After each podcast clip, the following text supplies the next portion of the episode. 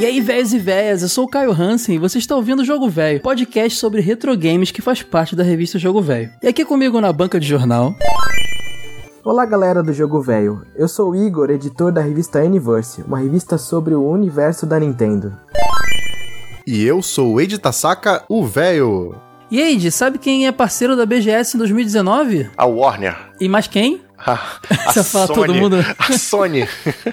e o jogo velho. Somos parceiros mais um ano da BGS. É muito orgulho que eu fico sabendo essa notícia, cara. A BGS é, é a mãe, né, cara? Eu vou lá, me sinto abraçada. A BGS recebe nós produtores de conteúdo com um carinho tão grande, então tem que ficar elogiar a BGS aqui. BGS, amamos você. Ah, cara, a gente fica sentadão no chão, batendo papo com um monte de gente que a gente admirava e não conhecia. Cara, lembra do ano passado É. a gente batendo papo com Gilsomar Livramento? Virou podcast. É Olha muito aí que bom, cara. A bacana. gente, a gente revê os amigos. É o encontro da galera da escola, que não se vê há muitos anos. E é um monte de gente que gosta da mesma coisa, cara. Então é um espaço maravilhoso. E muito legal que a gente conseguiu a parceria de novo, cara. Segundo ano consecutivo do jogo velho aí na BGS. Exatamente, BGS que vai acontecer ou está acontecendo, se você tiver nas semanas de BGS. Ou já aconteceu, episódio, né? Depende, né? Vai ou já tá aconteceu, ouvindo. se você está ouvindo. É, você tá Mas vai ter outra, vai antigo. ter outra. Entre 9 e 13 de outubro, 9 é o dia da imprensa e para quem comprou aquele, aquela entrada especial lá, mas 9 e 13 de outubro vai rolar a BGS no Expo Center Norte, espaço muito legal que eu gosto muito lá em São Paulo, ou aqui em São Paulo se você estiver em São Paulo.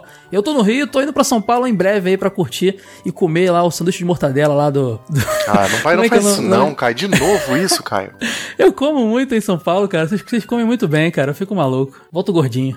É isso, pessoal. Venham. Ó, e a gente vai estar lá. Eu e o Caio, certeza. O resto da equipe tá confirmado. Mas eu e o Caio, a gente vai estar lá. É fácil de achar. Dois gordo grande, camisa verde, jogo velho. é. Vocês já sabem como é que é o esquema. Então, só chegar na Isso gente aí. lá.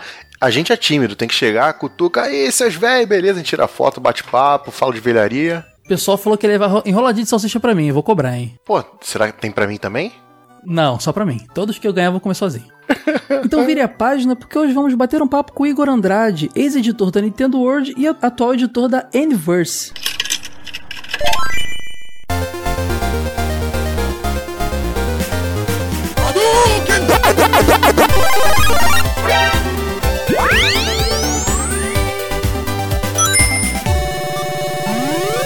Jogo Velho Podcast.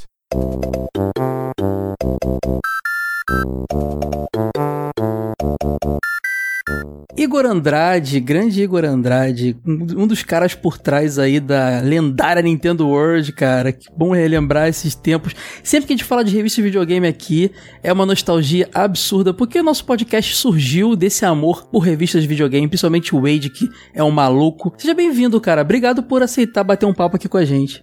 Opa, o prazer é meu, é sempre bom poder falar é, é, do universo das revistas de videogame, que é, muito, é uma incrível. Eu acabei entrando do- no susto e me apaixonei de vez. Ó, inclusive você já deu a deixa aí que eu precisava, cara, pra iniciar esse episódio, porque eu tenho uma curiosidade muito grande. Acho que é o que eu sempre pergunto pra galera é, é, quando eu vou falar de- desse início na, da- na área editorial, na era das revistas de videogame. Como é que foi pra você começar é, nesse meio editorial e principalmente na Nintendo World, que é o grande, é o grande, grande saudade que a gente tem daquela época, né? Eu, eu sou formado em jornalismo e, Uhum. e quando eu estava estudando, na minha cabeça eu ia trabalhar algum jornal, alguma eh, rádio, enfim, qualquer emissora de televisão, enfim, qualquer onde, onde é que eu fosse trabalhar, às vezes eu ia lidar com política, economia, porque a faculdade eh, preparava a gente para ser isso. Preparava a gente para ser o, o próximo William Bonner. Mas o que foi engraçado é que eh, eu participei de um, de um processo seletivo lá- no jornal Folha de São Paulo que enfim, eu acho que é o jornal mais famoso aqui, pelo menos em São Paulo e no Brasil um dos mais respeitados. E aí foi engraçado que assim, é, eram 40 pessoas nesse trainee, era uma coisa meio maluca, você ficava uma semana no jornal, eles ficavam, é, você tinha que fazer algumas coisas, algumas tarefas, eles ficavam te olhando, vigiando toda hora. E aí, e, e- e aí numa, das, numa na entrevista com a editora do treinamento, ela perguntou o que eu gostaria de fazer lá dentro. E aí, mas no final eu falei, ah, quero isso, isso. Ela falou, mas acho que você tem cara, na verdade, de quem mexeria com tecnologia. Isso ficou na minha cabeça. E, e eu não, não passei no, no trainee, aliás, eu tava. Eu, eu sou muito ansioso, eu cheguei a desmaiar no metrô a caminho naquela semana. Eita! Caramba! Não, é, não, é sempre muito ansioso. E, e- mas foi, sabe, Não, não entrei na, pra Folha, mas, tá, mas ó, não, era, não era meu caminho, mas, mas ela me deu a dica. Eu já era, eu já fui leitor da Nintendo World, eu fui leitor da Steroid, enfim, sempre gostei de revista desde criança. Colecionei jornal, colecionei revista, ainda coleciono revista de todos os tipos. Sou muito fã da Super Interessante. Aliás, é o modelo que eu tentei implantar depois com a Nintendo Collection e com, a, com as outras edições da Nintendo World. São todos eles baseados na, nas, nos filhotes da Super Interessante. Mas aí vem então que isso era início de março de 2010. Foi quando ainda o nosso querido Orkut, ah, olhando lá na, na comunidade da Nintendo World, que era era, era administrada pelo, pelo editor da revista, que era o Renato Siqueira na época, apareceu um convite assim: ah, estamos procurando pessoas para escreverem pra gente, mas de graça. Aí eu falei: quer saber? Eu vou tentar, porque é, eu, eu tinha pedido demissão do meu emprego, porque eu queria ser jornalista de qualquer jeito. Eu tava trabalhando na área administrativa. Falei, ah, vou tentar, não, não, vou, não, vou, não vou perder nada. E aí, eu, a primeiro, o primeiro post que eu fiz pro site deles foi sobre o Super Mario Galaxy 2 que ia ser lançado lá em maio. E aí, depois em agosto, surgiu uma proposta de, de ganhar um troquinho, mas escrevendo alguns posts por semana, aí já era algo mais fixo. Em setembro veio o, uma proposta de primeiro review para um primeiro review para revista e eu fiquei, nossa, quase morri de, de, de nervoso, meu Deus, tipo, é muita responsabilidade. Qual foi o primeiro review que você escreveu? Foi o Samurai Warriors 3. Hum. E foi, foi muito engraçado, porque eu fui buscar o jogo lá na, na, editora, porque essa questão de códigos ainda não existia, né? E, mas foi legal por ir lá e conversar. E é aquela coisa, tipo, eu sou, eu, de novo, eu sou muito ansioso. Então, meu Deus, eu falei, eu não vou conseguir dar conta de fazer um review. eu sou, sempre fui assim. Eu já melhorei bastante esse negócio. E aí depois, o na edição de novembro, me pediram para fazer a capa, a matéria de capa. E eu falei, não, meu Deus, que isso, matéria de capa. Pô, foi rápido isso, hein? Foi uma escalada bem, bem vertical. Foi, é meio maluco. Até hoje eu penso, porque é, às, vezes, quando a coisa tem que acontecer, cara, é assim, não é, não é por ser eu ou qualquer outra pessoa, mas é meio louco isso. E aí eu me pediram para fazer a matéria de capa sobre o Epic Mickey. E aí eu fiquei muito, muito nervoso, mas ao mesmo tempo fiquei feliz, porque eu gosto, eu gosto de jogo mais com cara. Não entendam mal, não é que o jogo é infantil. Mas eu gosto de, jo jogos com, essa, com, essa, com esse sabor de coisa mais infantil, assim.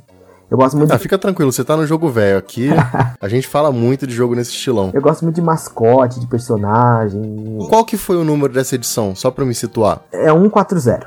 É pequenininho. Uhum. É, e aí o. E aí então eu fiz, foi muito legal, porque eu lembro que eu fiquei uma semana fazendo esse texto, aí eu refiz depois. E aí, quando eu já tinha entregado a matéria, e aí que me, entraram em contato comigo, na verdade, a Nathalie, que era a, a editora assistente, falando: Olha, Igor, você não gostaria de, de vir trabalhar como editor da Nintendo hoje? Porque que estava acontecendo? Aconteceram algumas mudanças. Uh, a empresa passou por uma mudança lá e, e o editor acabou resolvendo é, testar, tentar outros projetos. E a Nathalie também saiu.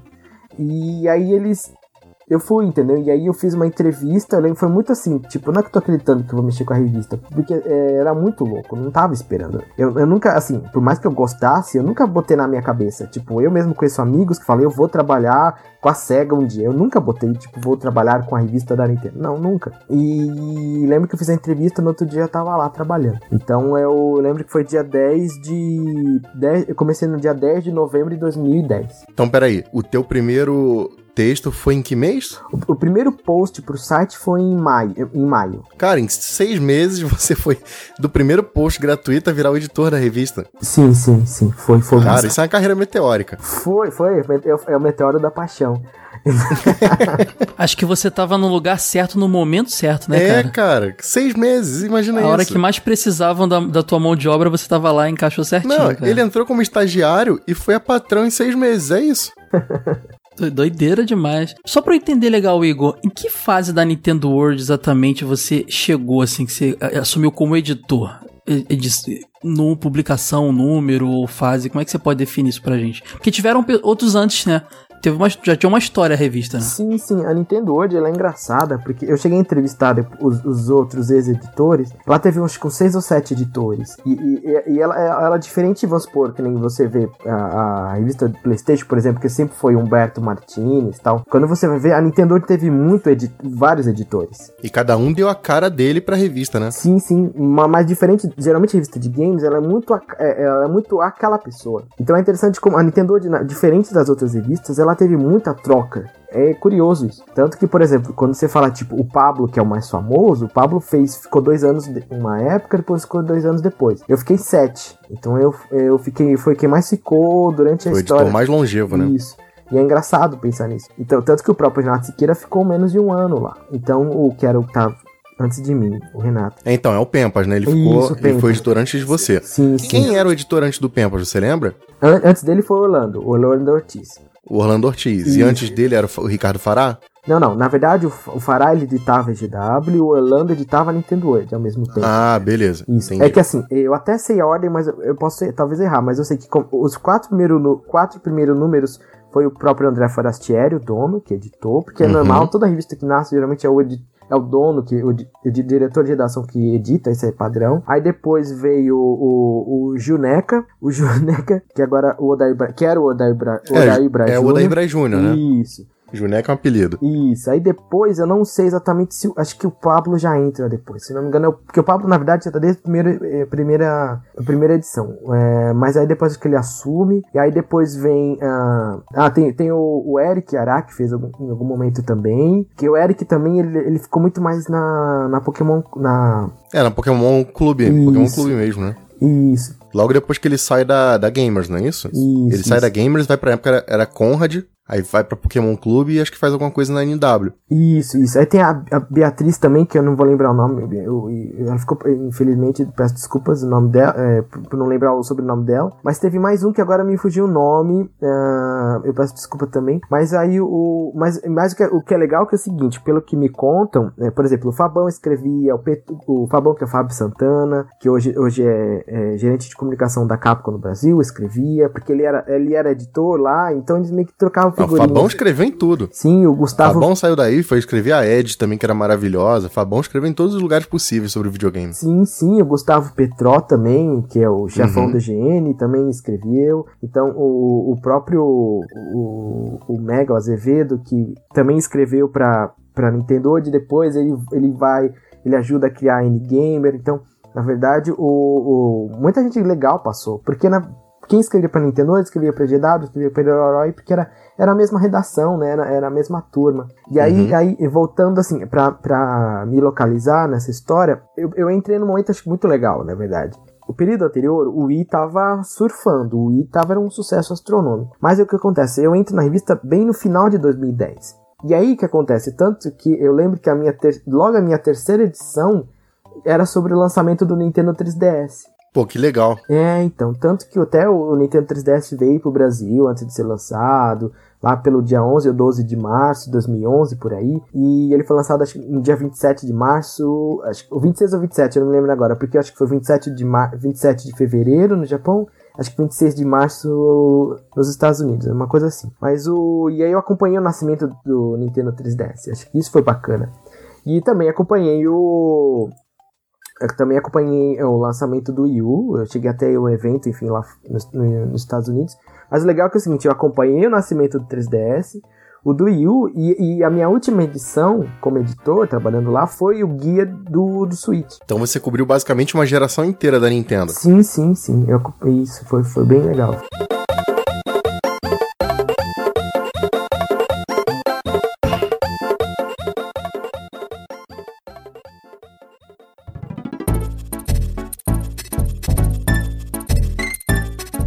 Deixa, deixa eu tirar uma dúvida, porque você fez um comentário, Igor, que eu acho, achei interessante. Você e o Wade concordaram que cada editor botava a sua cara na Nintendo World e isso, isso realmente é evidente. Mas ao mesmo tempo, comparando revistas de videogame, até comparando com a- o início da Nintendo World e o que ainda tinha no mercado, ela sempre teve uma cara de produto oficial, sabe? Era diferente das outras. Eu senti que eu tava vendo, folheando um produto oficial. Ela tinha, digamos, se a gente fizer analogia com a, com a TV, o padrão Globo de qualidade, ela tinha o padrão Nintendo de qualidade. Como é que funcionava essa relação com a Nintendo e com a revista? Tinha uma, alguma, alguma relação com a Nintendo Power lá, a revista gringa?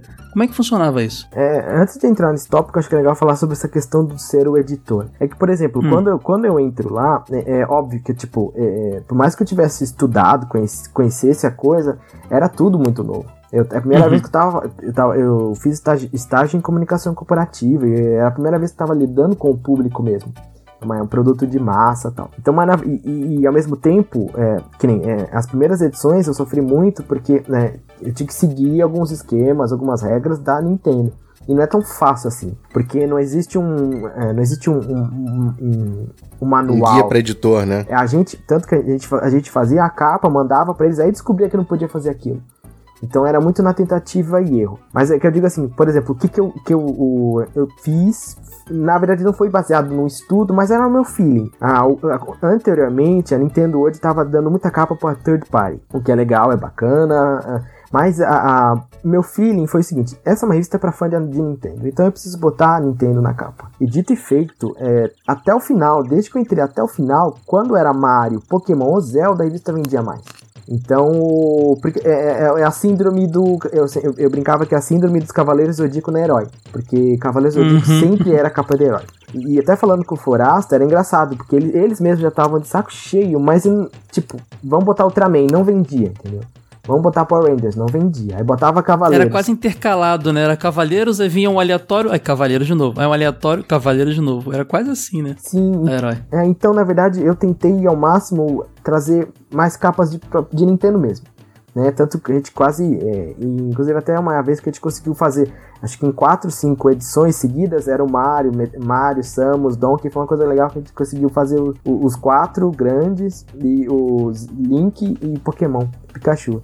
Mas aí voltando então à questão da revista, o que é ser a revista oficial. Na verdade, nos anos 90, é legal para enfim, dar, dar uma contextualizada, a, a Gradiente, né, se une, enfim, a Estrela e eles criam a Playtronic. Mas é, esse processo ele, é, que foi, enfim, até até porque a Tectoy, né, já estava trazendo, montando aqui os consoles da Sega e estava indo muito bem. Então eles conseguem, eles conseguem, é, mostrando o sucesso da Sega, eles conseguem trazer, é, um acordo com a Nintendo, eles conseguem montar os, os consoles aqui e comercializar, comercializar os jogos. Mas enfim, aí essa joint venture não dura muito porque a estrela ela tava meio quebrada, vendeu a parte dela para Gradiente, mas aí, a gente chega em 90 em início de 90, final de 97, início de 1998. Ah, eu até eu, e aí que acontece? Eu entrevistei é, uma dessas pessoas que é a Regina, que é muito legal, que, é, que ela é a mãe da Nintendo vamos dizer assim. Ela era do departamento de marketing da Gradiente. E assim, tava indo bem, a Gradiente tava indo muito bem com com Nintendo. E aí eles falam, bom, o, né, eles estavam evoluindo tal, eles já, eles, eles já tinham um jornalzinho que era o Hot, Hot Shots, e, e, aí eles, mas eles queriam evoluir, queriam ir pra frente. E, e qual que era o, o, o, o, passo mais óbvio? Ter uma revista oficial, porque a Nintendo, a Nintendo Power é considerada, assim, há controvérsias tal. Inclusive a Nintendo hoje não é nem a primeira revista oficial no Brasil. É, mas o. Mas talvez nesse modelo moderno, vamos dizer assim, é. Mas o porque anos 80 a gente teve algumas experiências nesse sentido. Mas o. Mas eu digo assim, a Nintendo Power foi criada nos Estados Unidos pela própria Nintendo. Então, por que não trazê-la pra cá? E aí então a Gradiente vai fala com a Nintendo of America. Fala, a gente quer trazer, é, levar a Nintendo Power pra lá, beleza. Eles autorizam, óbvio que estavam indo muito bem. E aí eles procuram editoras no Brasil e ninguém aceita. E aí, na verdade, a, o, a própria editora abriu ninguém, porque era tipo revista oficial de. Que isso, né? É a mesma coisa falar, ah, vou fazer a revista oficial da Volkswagen. É, tipo, né? Só vai comprar quem compra Volkswagen. Então uhum. isso diminui muito o público. E aí o. E aí ninguém aceitou, ninguém quis fazer. E aí o que acontece? Uh, eles acabam caindo uh, na, na, na Sampa, que tava virando Conrad na época. Porque tinha, né? A Herói já tava fazendo barulho. E aí então que eles propõem a revista tal. E aí o, o André Forastieri aceita e fala. Mas, mas a, na, na contraproposta dele, tipo, a gente vai seguir um modelo, mas vai ser o nosso, né? Tipo assim, vai ter o nosso nosso espírito brasileiro tal. E aí a, a, a, a Nintendo World surge com as bênçãos da Nintendo e tudo. Mas era assim, era muito mais ligado, assim, sempre ligado à Nintendo, até a última, última edição sempre foi ligado. Mas quem ajudava, quem botava a mão na massa era a própria Gradiente. Tinha uma independência ali, né? Do setor brasileiro de não estar tá tão atrelado ao pessoal dos Estados Unidos. Sim, sim, sim. A, a, a Nintendo, em nenhum momento, mesmo, é, nunca na história da revista, nunca falou: não, vocês vão ter que dar capa para esse jogo.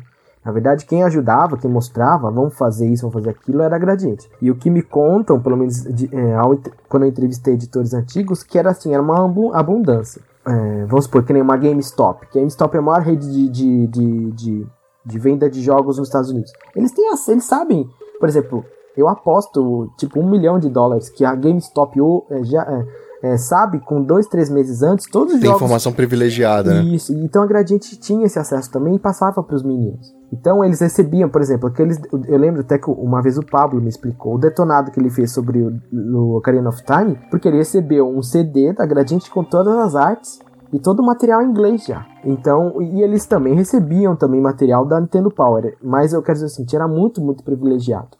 Que é só alguém que é oficial mesmo para ter esse acesso. É, não é você ao vento tendo que se virar para catar arte de tudo, de, de tudo que é canto, né?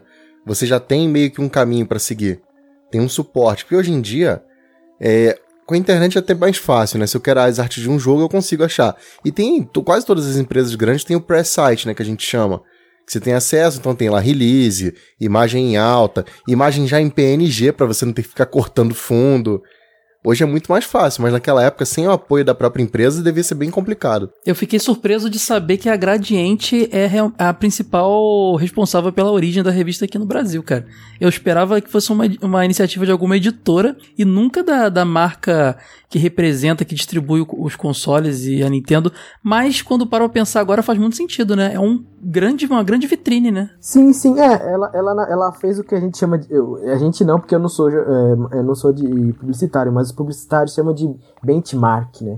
Eles pegaram uhum. um modelo que funcionava nos Estados Unidos e trouxeram para cá. E na verdade não funcionava só aqui, né, é, nos Estados Unidos. Se a gente for levar a, a, a, é, até hoje, a gente tem a revista oficial da Nintendo no México, que é a Clube Nintendo. Ela é feita lá, mas, é, mas ela circula em alguns países da América do Sul também. Ah, a gente uhum. tem também, ah, se eu não me engano, ainda acho que, nós, acho que ainda temos revista na, na Espanha, que era a Nintendo Action. Ah, não temos mais na Inglaterra, não temos mais nos Estados Unidos. E mais nós temos ainda a Nintendo Dream, ou Nintendo Dori, que é a, que é a revista oficial do Japão. Então, ainda existe né? revista oficial da Nintendo no, no, mundo. É interessante isso. Demais saber que cada uma tem o seu próprio nome e sua, sua característica. É legal, né? Sim, sim. Teve, a gente teve também. A, a, na Alemanha também era Clube Nintendo.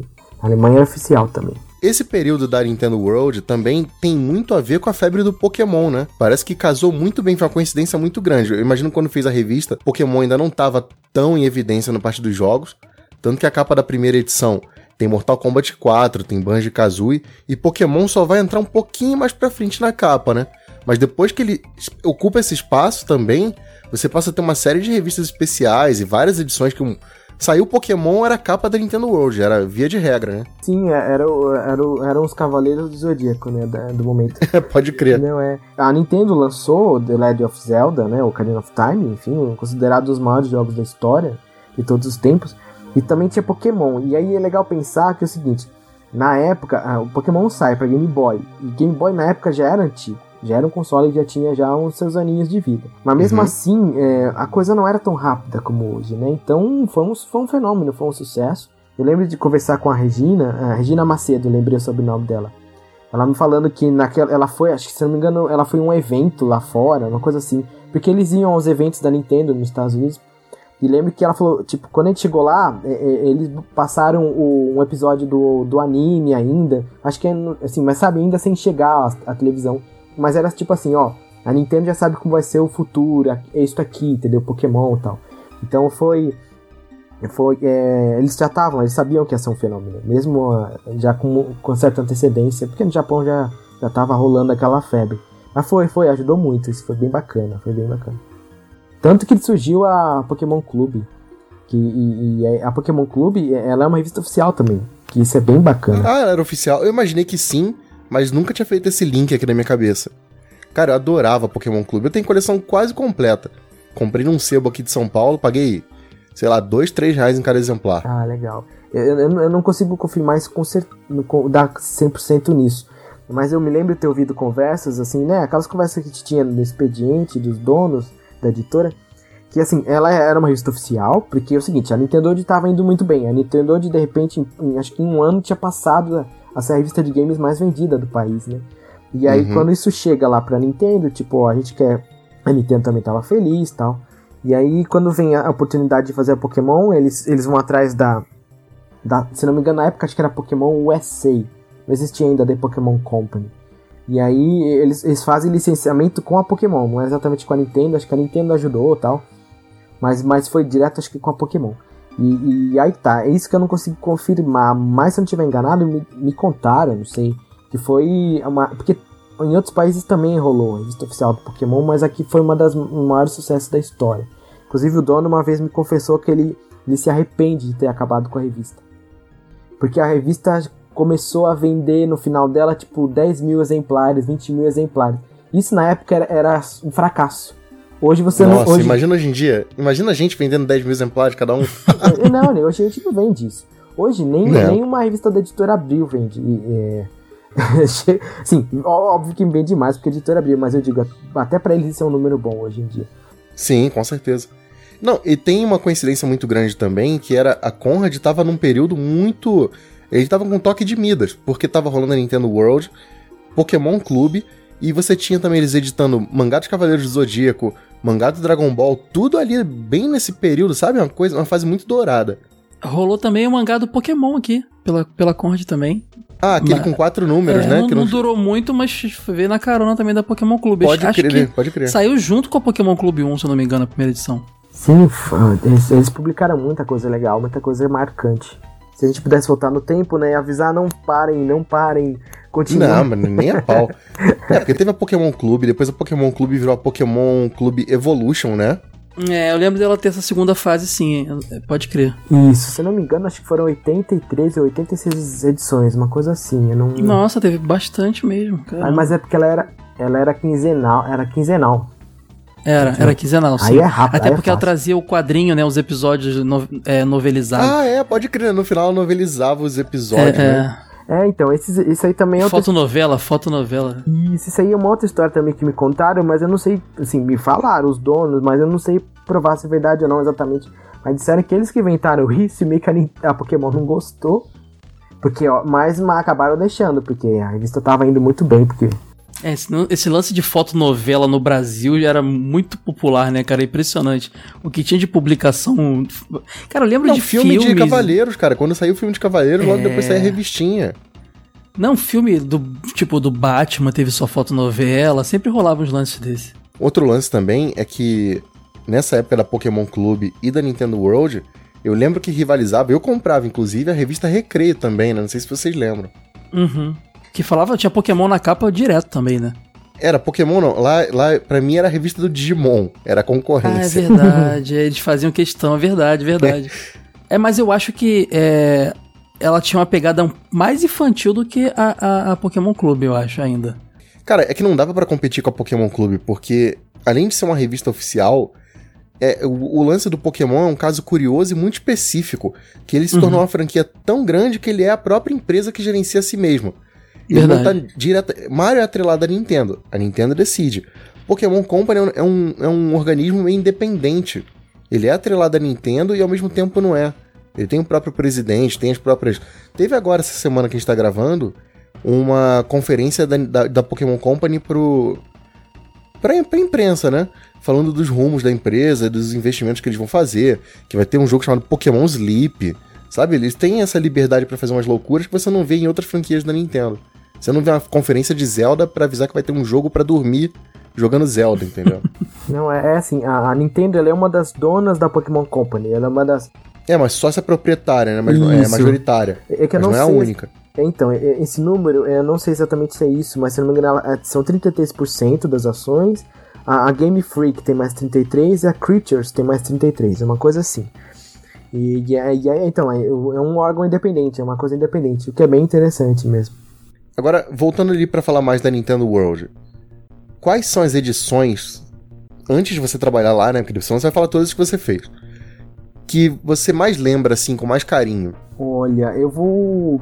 Eu lembro muito assim, eu lembro da primeira edição, porque na verdade o meu primo tinha comprado e, eu fui na casa dele e vi aquilo e falei, que é isso? E aí eu vi que tinha uma matéria, inclusive, que fechava a revista falando sobre Super Mario World, e é o meu jogo preferido. Isso marcou muito. Sempre fui fã de sempre fui nintendista. A minha vida toda só tive console da Nintendo. Só um console que eu tive que não foi da Nintendo e, e um E esse console depois de dois anos queimou, enfim, mostrando que não era pra ter. ele. Nossa, qual console era? É um Xbox 360. Vixe, aí. Acho que foi o, o nosso o Yamauchi. Você teve um 3RL. Foi. Acho que o Yamauchi não gostou disso e, enfim. É, deu um jeito. E foi o único console que eu não Nintendo que eu tive na minha vida. E, e isso marcou. Ah, número um marcou muito por causa desse susto, tipo, o que é isso? E aí depois a edição de aniversário de um ano marcou também. Porque, né, enfim, falava muito de Pokémon. Foi quando realmente, tipo, ó, Pokémon é agora, agora é o mundo, é Pokémon. E ela, eu lembro que ela, eu empre- isso, é- isso é incrível. Eu não gosto de emprestar as coisas. Acho que Talvez até por causa disso. Eu emprestei pro meu vizinho de porta do prédio. Quando voltou, ela veio rasgada. E Nossa. fiquei muito bravo. Essa de um ano é a minha favorita, é a número 13, né? Isso, isso da capa prata. Tem Pokémon, matéria sobre Pokémon Snap. Nossa, tal. essa edição, a capa é prateada, assim, mas a tinta especial, certeza, aquela capa é maravilhosa. Tem todos os Pokémon na capa ali, tipo, todos não, né? É um exagero meu. Mas tem várias imagens de vários Pokémon diferentes. Dentro tem a tabela, cara, com todos os Pokémon, com todos os golpes, nível que evolui. É um negócio muito chocante, muito bonito essa edição. Eu não lembro se foi na, numa Nintendo World, ou se foi numa Herói, ou se foi no Pokémon Clube, que veio aquele famoso pôster com 150 Pokémon que eu tinha também. Acho que todo mundo Foi tinha, na botava Pokémon na parede. Clube e depois teve na Nintendo World Especial número 1. Ah, entendi. Cara, foi demais também. Sempre que podia, eles botavam ali Pokémon em algum Pô, post. hoje em dia, se fosse botar, ia ser o bandeirão, né? É verdade. Cara, eu queria muito que a Nintendo World estivesse viva nesse momento pra fazer um, um guia especial com todos os monstrinhos que vai sair agora, né? Pokémon Sword e Shield. Imagina fazer um- uma revistona bonita com os o, o guia de golpes de cada um dos bichinhos, cara. Agora que vai chegar. a- São o quê? Deve chegar nos 900 Pokémon agora diferentes. Ia dar um livrinho bem grossinho, assim, bacana, de colecionador, hein? Eu tenho vontade de fazer isso já, fazer uma Pokédex há muito tempo. Mas é porque é, daria um. tra- Na verdade, não é nem, tão uma questão de trabalho, mas é na verdade como dar vida a isso. Porque ia ser um belo de um. Uma, uma barça, praticamente. Pô, me chama, tem interesse, hein? Pode me chamar que eu faço.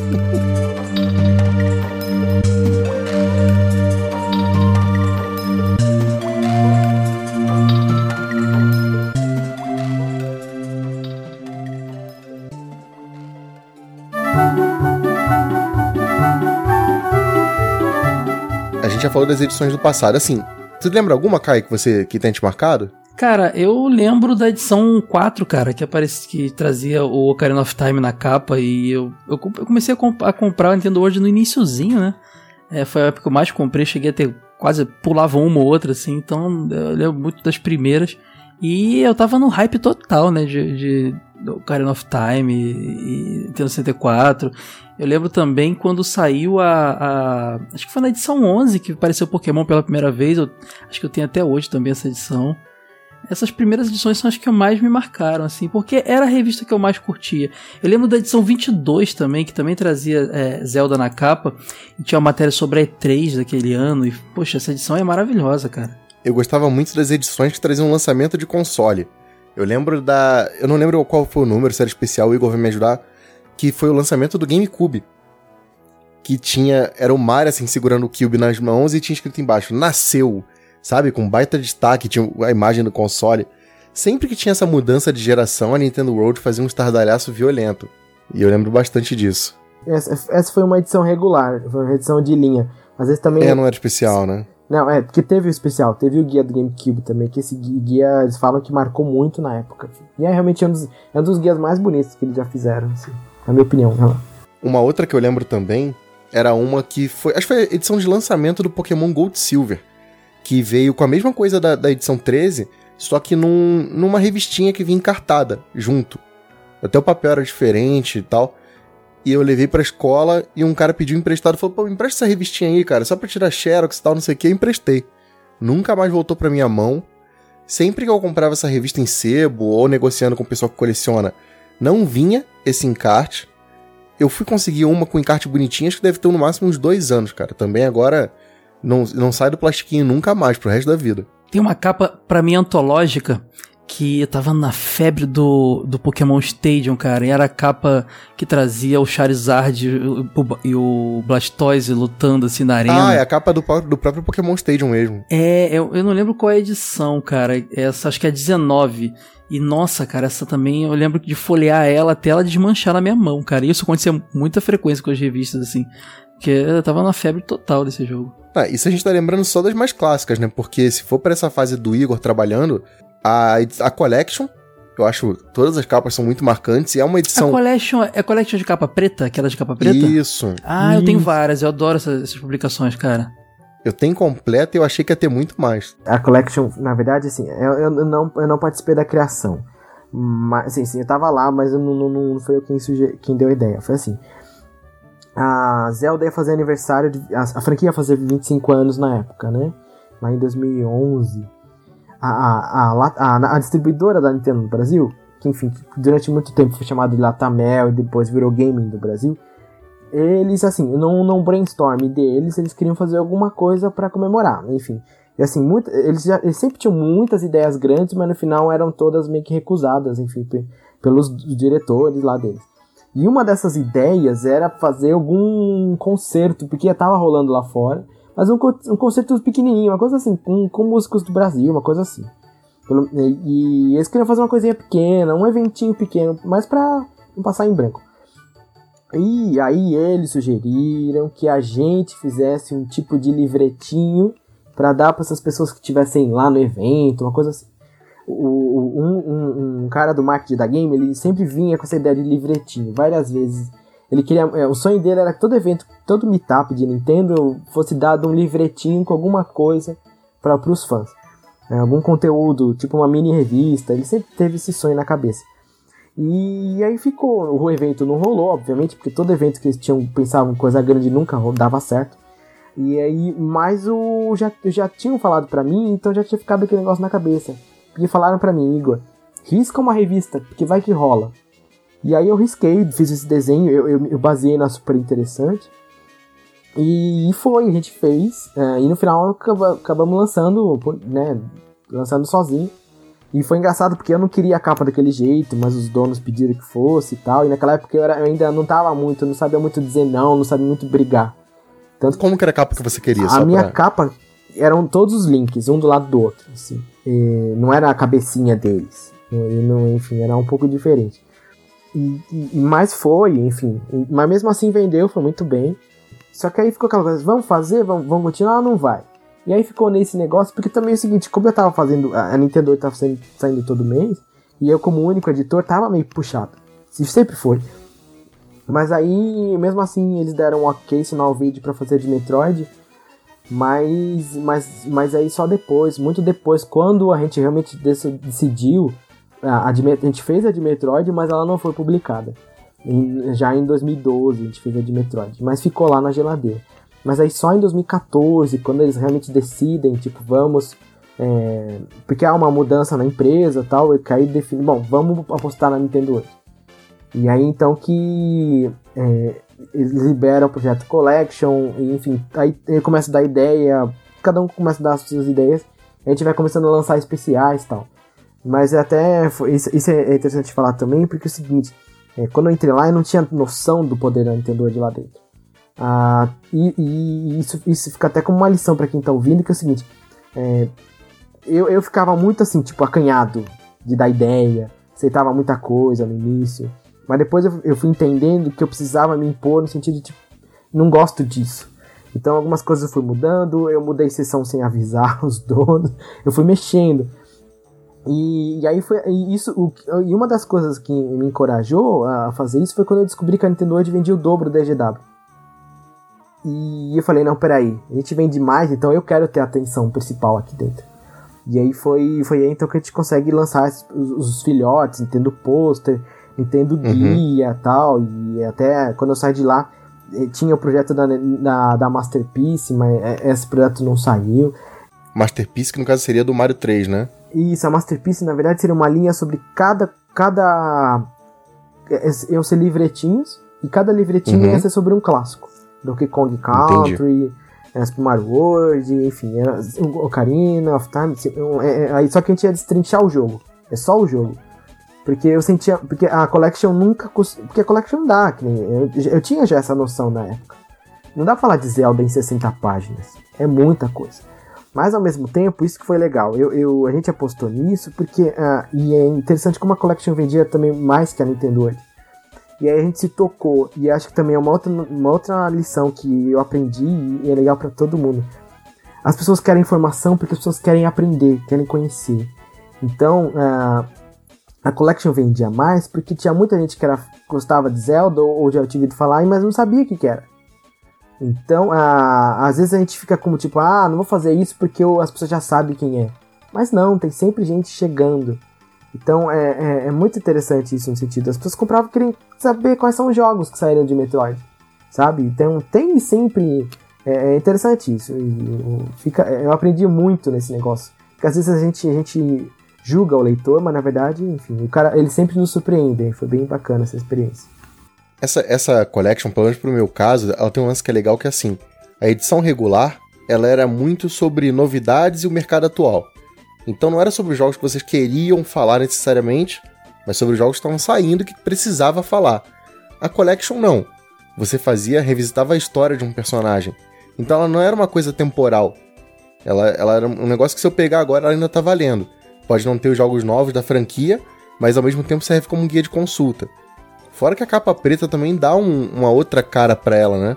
Dá um ela tinha um fator colecionável mais do que é, a outra. Exatamente. Até. Quando você junta todas elas, todas as capinhas pretas bonitinhas ali, que eu não lembro quantas foram de cabeça, mas fica um negócio bacana. Tinha isso também. Eu contei pro Igor em off que dessas revistas eu comprava sempre duas de cada. De várias da Nintendo World, na verdade, eu comprei duas de cada. Uma para deixar guardadinha na coleção e a outra para ler.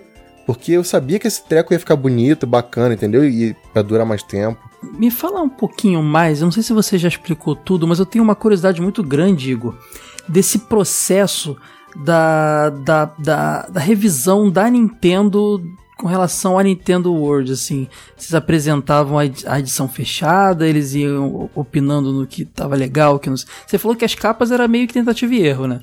Como é que funcionava isso? Então, foi assim, é, ao longo do tempo a coisa sempre foi meio diferente, sempre, houve, houve, mudanças e tal, mas, mas comigo já era o seguinte, como é que funcionava? Quantas edições vão fazer, como vai ser, tipo, a Nintendo não se envolvia e não queria se envolver, era muito claro, o que é legal, assim, é um gesto, tipo, é de vocês, façam o que vocês quiserem. Mas assim, a única coisa que eles pediam, assim, por exemplo, ah, vai lançar, vai lançar a Metroid Prime, não, vai, vamos supor, vai, Metroid Prime 4, vai Vamos usar um hipotético. Beleza, a, a gente defini, eu definia, conversava com os colaboradores, tipo, quem vai ser a capa? Ah, vai lançar o jogo daqui um mês, então vai ser Metroid, vai ser Metroid. Então a gente entrava em contato com eles e falou, ó, nossa capa vai ser Metroid, beleza? Beleza. Mas eles nunca falaram, não, tem que ser A, tem que ser B, nunca. Mas o que, que eles faziam? Quando a gente falava assim, Metroid, no dia seguinte ou no mesmo dia eles mandavam um link no e-mail com FTP com 300 mil imagens em PSD gigantes pra gente usar. E, uhum. e aí a gente fazia a matéria, tal, diagramava e, e, mandava e fazia tudo a revista bonitinha, tal. Só que aí quando já tava para fechar a capa, era a primeira coisa que a gente fazia geralmente era fechar a capa. Porque é o seguinte, a gente fechava a capa, mandava a capa em PDF e, e, e junto dela ia um doc com as chamadas em inglês. Porque isso ia uhum. para lá, porque é o seguinte, isso ia para lá. Aí passava pelo marketing da Nintendo, né? Ah, isso passava pela Treehouse que é, o, que é a divisão de, lo, de localização e de conteúdo deles, e passava pelo departamento jurídico. Que aí voltava com algumas alterações, tipo, ah, não use, bom, não use encanador, use Mario. Ah, não use Pikachu, não use Poké, é, rato elétrico, use Pikachu. E era isso. Então, mas era muito simples. É, era muito. É que o que acontece, na verdade, e é aí que a gente foi pegando as manhas também. Quando era um, por exemplo, por exemplo, Metroid Prime, vai, um exemplo, ou Donkey Kong 4 Returns, enfim que, que eu já fazia? Eu já, ah, em vez de a gente ficar inventando, ah, vamos pegar um Donkey, vamos fazer um fundo assim, não. Já pegava a chamada key art. Que é ou, é, é, ou geralmente era a capa do jogo, ou era uma, uma imagem 2. Porque às vezes, é, é, pode ver que, por exemplo, o próprio Breath of the Wild tem uma imagem para Europa e tem uma imagem para América. Então, geralmente existe a, a imagem 2. Então, a gente geralmente usava essa opção como a capa, porque a arte já estava fechada.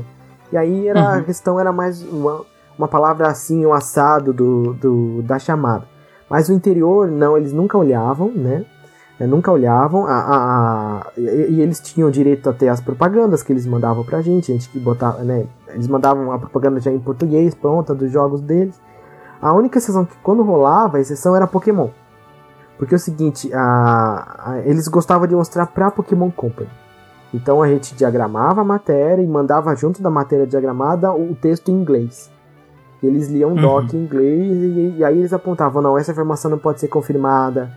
E aí e, e era interessante, porque quando. É, só que isso a gente geralmente só fazia quando era, sabe, por exemplo, Pokémon Black and White.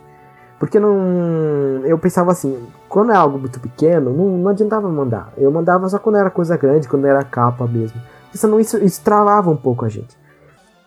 Então, porque demora, demora duas, três semanas para provar a matéria, entendeu? E para jornalismo isso é, é uma eternidade. E óbvio, mas é que tá também, tem essa questão. Porque a gente, por ser é, Brasil, é muito nosso. Na verdade, não, não sei Brasil, mas como a gente trabalha com equipes pequenas, por exemplo, era eu, eu, a designer, só lá, só, e, e, e o, o, pessoal trabalhando de casa, é diferente da própria Nintendo Power. Por exemplo, a Nintendo Power fazia uma, uma edição com três meses antes de antecedência. Mas a Nintendo Power tinha editor de review, editor de preview, editor de detonado, tinha editor de tudo. Uhum. então eles tinham tempo para fazer com calma, para pedir aprovação. A gente não. Então a gente meio que sambava. E o. Mas rolava, dava certo, no final dava certo. E... Mas era só a capa mesmo. Entendi. Muitas revistas aqui no Brasil até publicavam versões traduzidas de textos de revistas gringas. Nunca rolou isso com a Nintendo World, com a Nintendo Power ou outra não, né? Era tudo escrito aqui mesmo. Sim, sim. A Nintendo World rolou no passado. Comigo já não, isso já não ah, existia tá. mais. Mas o que me conta é que é o seguinte, o que acontece? E assim, na, é assim, a, a Nintendo Power mandava as matérias deles em inglês e aí, tipo, é, mas era muito assim também tá aqui. Se quiserem usar, usem, não usem. Aí eles davam, eu lembro que Orlando usou bastante, até colocava o loginho, né? O, uh, tipo, uhum. com conteúdo da Nintendo Power e tal. Sim, sim. Na minha época já não existia isso.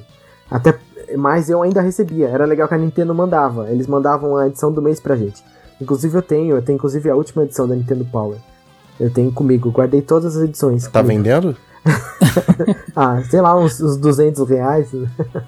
Ó, devo admitir que fiquei surpreso. Acho, acho que a Nintendo é, não era tão exigente quanto eu imaginava que fosse ser. Bem bacana. Dava... Você achava que eles iam tesourar tudo, né? Ah, eu achava que vocês meio que tinham quase zero liberdade, assim, de verdade, cara. Eu imaginava isso. Não, bacana, não, cara, bacana mesmo. Era totalmente ao contrário, mas isso é muito da filosofia deles, viu? Eles nunca. Porque é o seguinte, e aí que tá um outro ponto, é legal. A Nintendo encarava a Nintendo World como uma revista que falava de Nintendo, mas assim, a Nintendo World, tô falando, não exatamente como um, um braço. Então, ou seja, é, eles não vetavam, mas ao mesmo tempo também porque a gente não tinha esses tinha privilégio, tivemos privilégios, tem, óbvio que nós tivemos, mas não era uma coisa assim, tipo, a todo, por exemplo, eu precisava assistir os, aos directs, pra, eu precisava ir a E3 e tal, etc, para testar, eu não recebia nada antes. A gente conseguiu entrevistar algumas pessoas, sim, mas, mas, mas entende, a gente era tratado como, como tinha mesmo tratamento do All Jogos na época tal. Uhum. Uh, ou, ou, da Play TV na época. Eles não podiam meter o bedelho porque eles também não eram os donos do negócio, né? Basicamente é isso. isso. A gente recebia os jogos, recebia os consoles. Uh, às vezes, por exemplo, que nem na a primeira E3 que eu cobri, uh, e foi a única, foi a última, porque em 2012 foi a última conferência dele.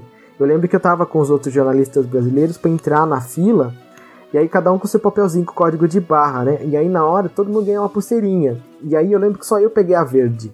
Aí eu falei, por que, que é a verde? Aí quando eu entrei lá no, no, no, no teatro, que é o Nokia Theater, né? Que hoje é o Microsoft Theater, que eu descobri que a verdinha ficava tipo na quarta. ficava na, no gagarejo, eu fiquei na quarta fila. Então, o seguinte, mas porque era revista oficial, eles. Mas, mas entendi, eram coisas muito sutis. Você tinha, suas, tinha esses benefícios, né? Sim, mas. Você falou que entrevistou pessoas. Quem foram essas pessoas? Gostou do gancho, né? O, é assim, a gente teve, assim, por, por texto, a gente teve. Foi legal, a gente conseguiu entrevistar uh, o pessoal que produziu o Mario Sonic, o jogo, o, o Mario Sonic no Rio, os Jogos Olímpicos do Rio entrevistou por textos, foi legal. Por texto a gente entrevistou também o pessoal uh, que fez o, o Donkey Kong é, Country Tropical Freeze. Uh, e assim, é, não fui. tivemos essas entrevistas. Na E3 gente, teve, é, a gente pôde entrevistar os produtores Super Mario 3D World, mas eu não fui. É, nessa E3 foi em 2013. Mas aí eu fui em 2014 na, na E3, foi, que não era pra ter ido.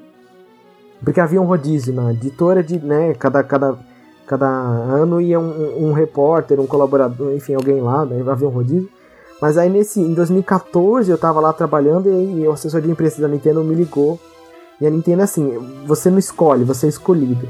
Então o, o assessor da Nintendo me ligou, na época tinha assessoria no Brasil, me ligou e falou, ó Igor, ó, a, a entrevista desse ano de vocês com a Nintendo é com o Shigeru Miyamoto. Nossa. E- Cas- Caramba, cara. E aí ele falou, posso confirmar, né? Tipo, né? E aí eu falei, sim, confirmar. E aí eu desliguei e falei pro meu chefe, ó, é o Miyamoto. E aí ele deu um jeito. Calma lá. assim? Com essa calma Não, não. aí, você falou? É, com essa tranquilidade. Mentira! A calça deve estar tipo uma fralda Pampers embaixo. Caramba, assim, é cara. o Miyamoto. Não, mas é que na verdade, é, é, vocês vão entender o, o, o Miyamoto no sentido assim, tipo, ó, você não quis que eu fosse esse ano, mas os caras estão me chamando. Então foi nesse sentido, na verdade. Ah, então foi com um sorriso na cara. É o Miyamoto. É Miyamoto. E foi, eu fui.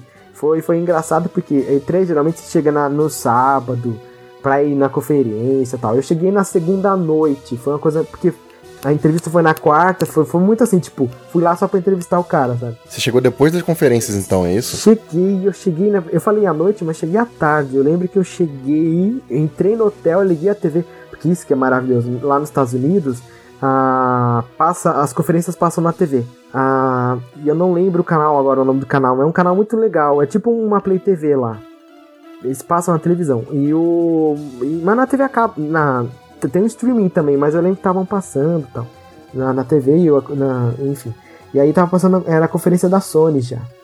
E mas foi engraçado, eu não vi nada, assim. Aí, por sorte, a- o Nintendo Direct era na terça, né? Então já, já ajudou bastante. Mas foi, foi bem legal. Foi, foi uma entrevista maluca, porque eu não sabia muito bem o que perguntar, porque tinha tanta coisa pra se perguntar que você não sabe o que perguntar, né? E foi a única entrevista que fiz na vida que, foi, que eu tava anestesiado. É, eu tava nervoso, obviamente ansioso, como já deixei claro aqui que eu sou muito ansioso. Mas na hora que me chamaram pra entrar na salinha e falar com ele, eu perdi o sentido, assim. Não, não de desmaiar, mas não, não sentia nada. E, com medo de aquele inglês macarrônico, totalmente com medo, né? Uhum. Só que é isso, isso, isso que é o mais é, muito legal. É, não importa, filho, não tenta, não tenta ser perfeito. Porque todo mundo ali também, de certa forma, tem as suas dificuldades e tal. Então, é, é, isso, isso também eu aprendi, demorei muito pra aprender. Porque eu, eu tenho muito medo de fazer um treco errado, né? E aí, né, o medo de errar te trava.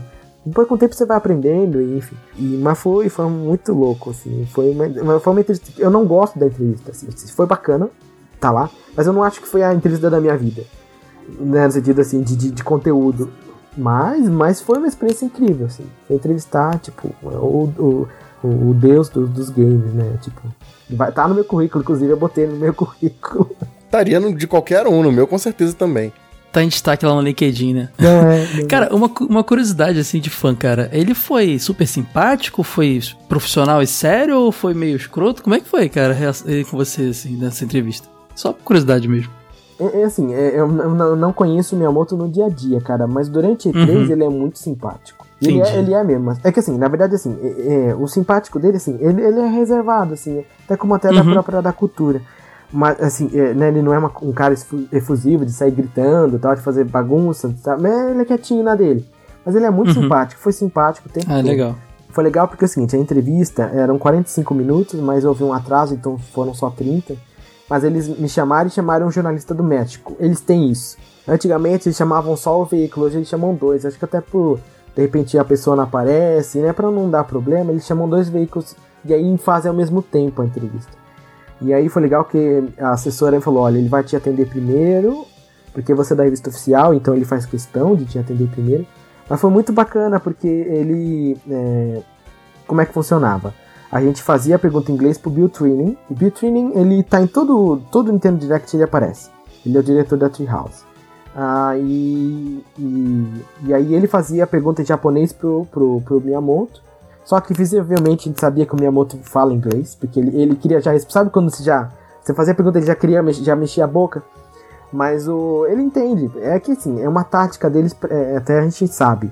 É, ele entende japonês, inglês. Só que é uma forma de dele não falar algo errado, né? Então Existe essa mediação pra não acontecer nenhum erro, porque às vezes de repente um- uma vírgula que você erra, você, você quebra a empresa, né? As ações caem e tal.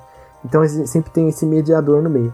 Então eu fazia a pergunta em inglês, o, o training mandava em japonês, ele respondia em japonês e o training respondia em inglês. E foi bacana que a gente usou uma... Eu já tava esperando isso, porque todos os produtores da Nintendo são assim, todos. Ah, Acho que a única exceção era o Iwata mesmo, ele mesmo falava inglês, mas todos os outros sempre usavam media... usam mediação. Isso inclusive o Yamauchi usava. Ah, eu cheguei a ler uma matéria muito legal sobre que o Yamauchi manjava de inglês, enfim, o dono da Nintendo, mas ele usava a mediação que era para ele ter tempo no- quando ele estava fazendo uma negociação. Então, é, enquanto o tradutor falava, ele pensava no, no- no- no procedimento. Então, sempre foi um, um- é um golpe de mestre, é, um- é um, é um toque legal, isso é inteligente dele. Porque o cara respira, né? É bacana, o cara respira, não dá aquela resposta afoita. É tipo quando você pergunta coisa pro cara e o cara fica assim, é. Só que Isso. mais longo. É, só que isso fica feio pra um presidente fazer. Então, na verdade, a mediação, enquanto o cara tá falando inglês pra você entender japonês traduzindo, o cara já sabe, já entendeu, óbvio. Mas enfim. Ah, e aí foi bacana, porque ele respondeu todas as perguntas. Foi, inclusive, até eu lembro que eu fiz uma pergunta sobre Star Fox Zero. E ele, inclusive, ele falou que aquilo ali já tinha começado o. o desde os 60, ele, ele deu uma. Falou um negócio lá que. Inclusive eu dei e não saiu em nenhum outro lugar do mundo. Ele deu um. Falou que foi uma sugestão de um. De um, de um produtor lá interno, uma coisa assim e tal. E.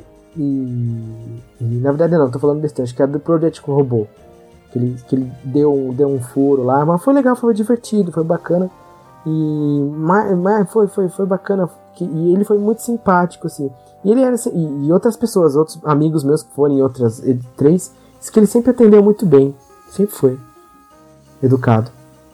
Ah, legal. Eu continuo mais fã do que nunca, então. Sim, sim, sim, Bom. sempre.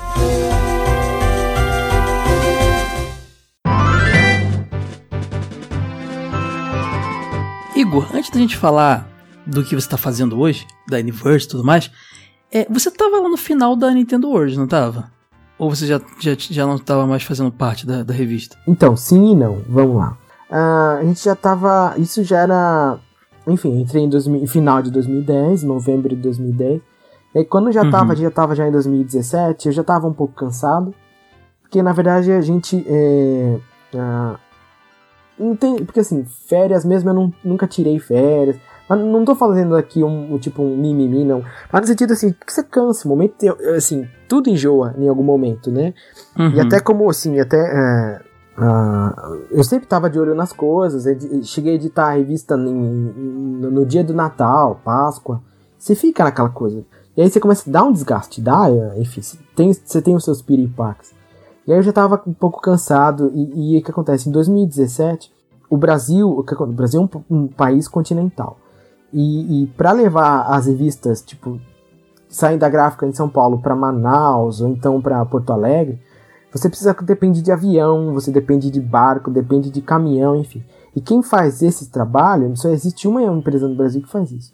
E só que essa empresa, ela pertence ao Grupo Abril, que também passou por diversas dificuldades, está passando até hoje, é que já foi, o grupo foi comprado a preço de banana, inclusive.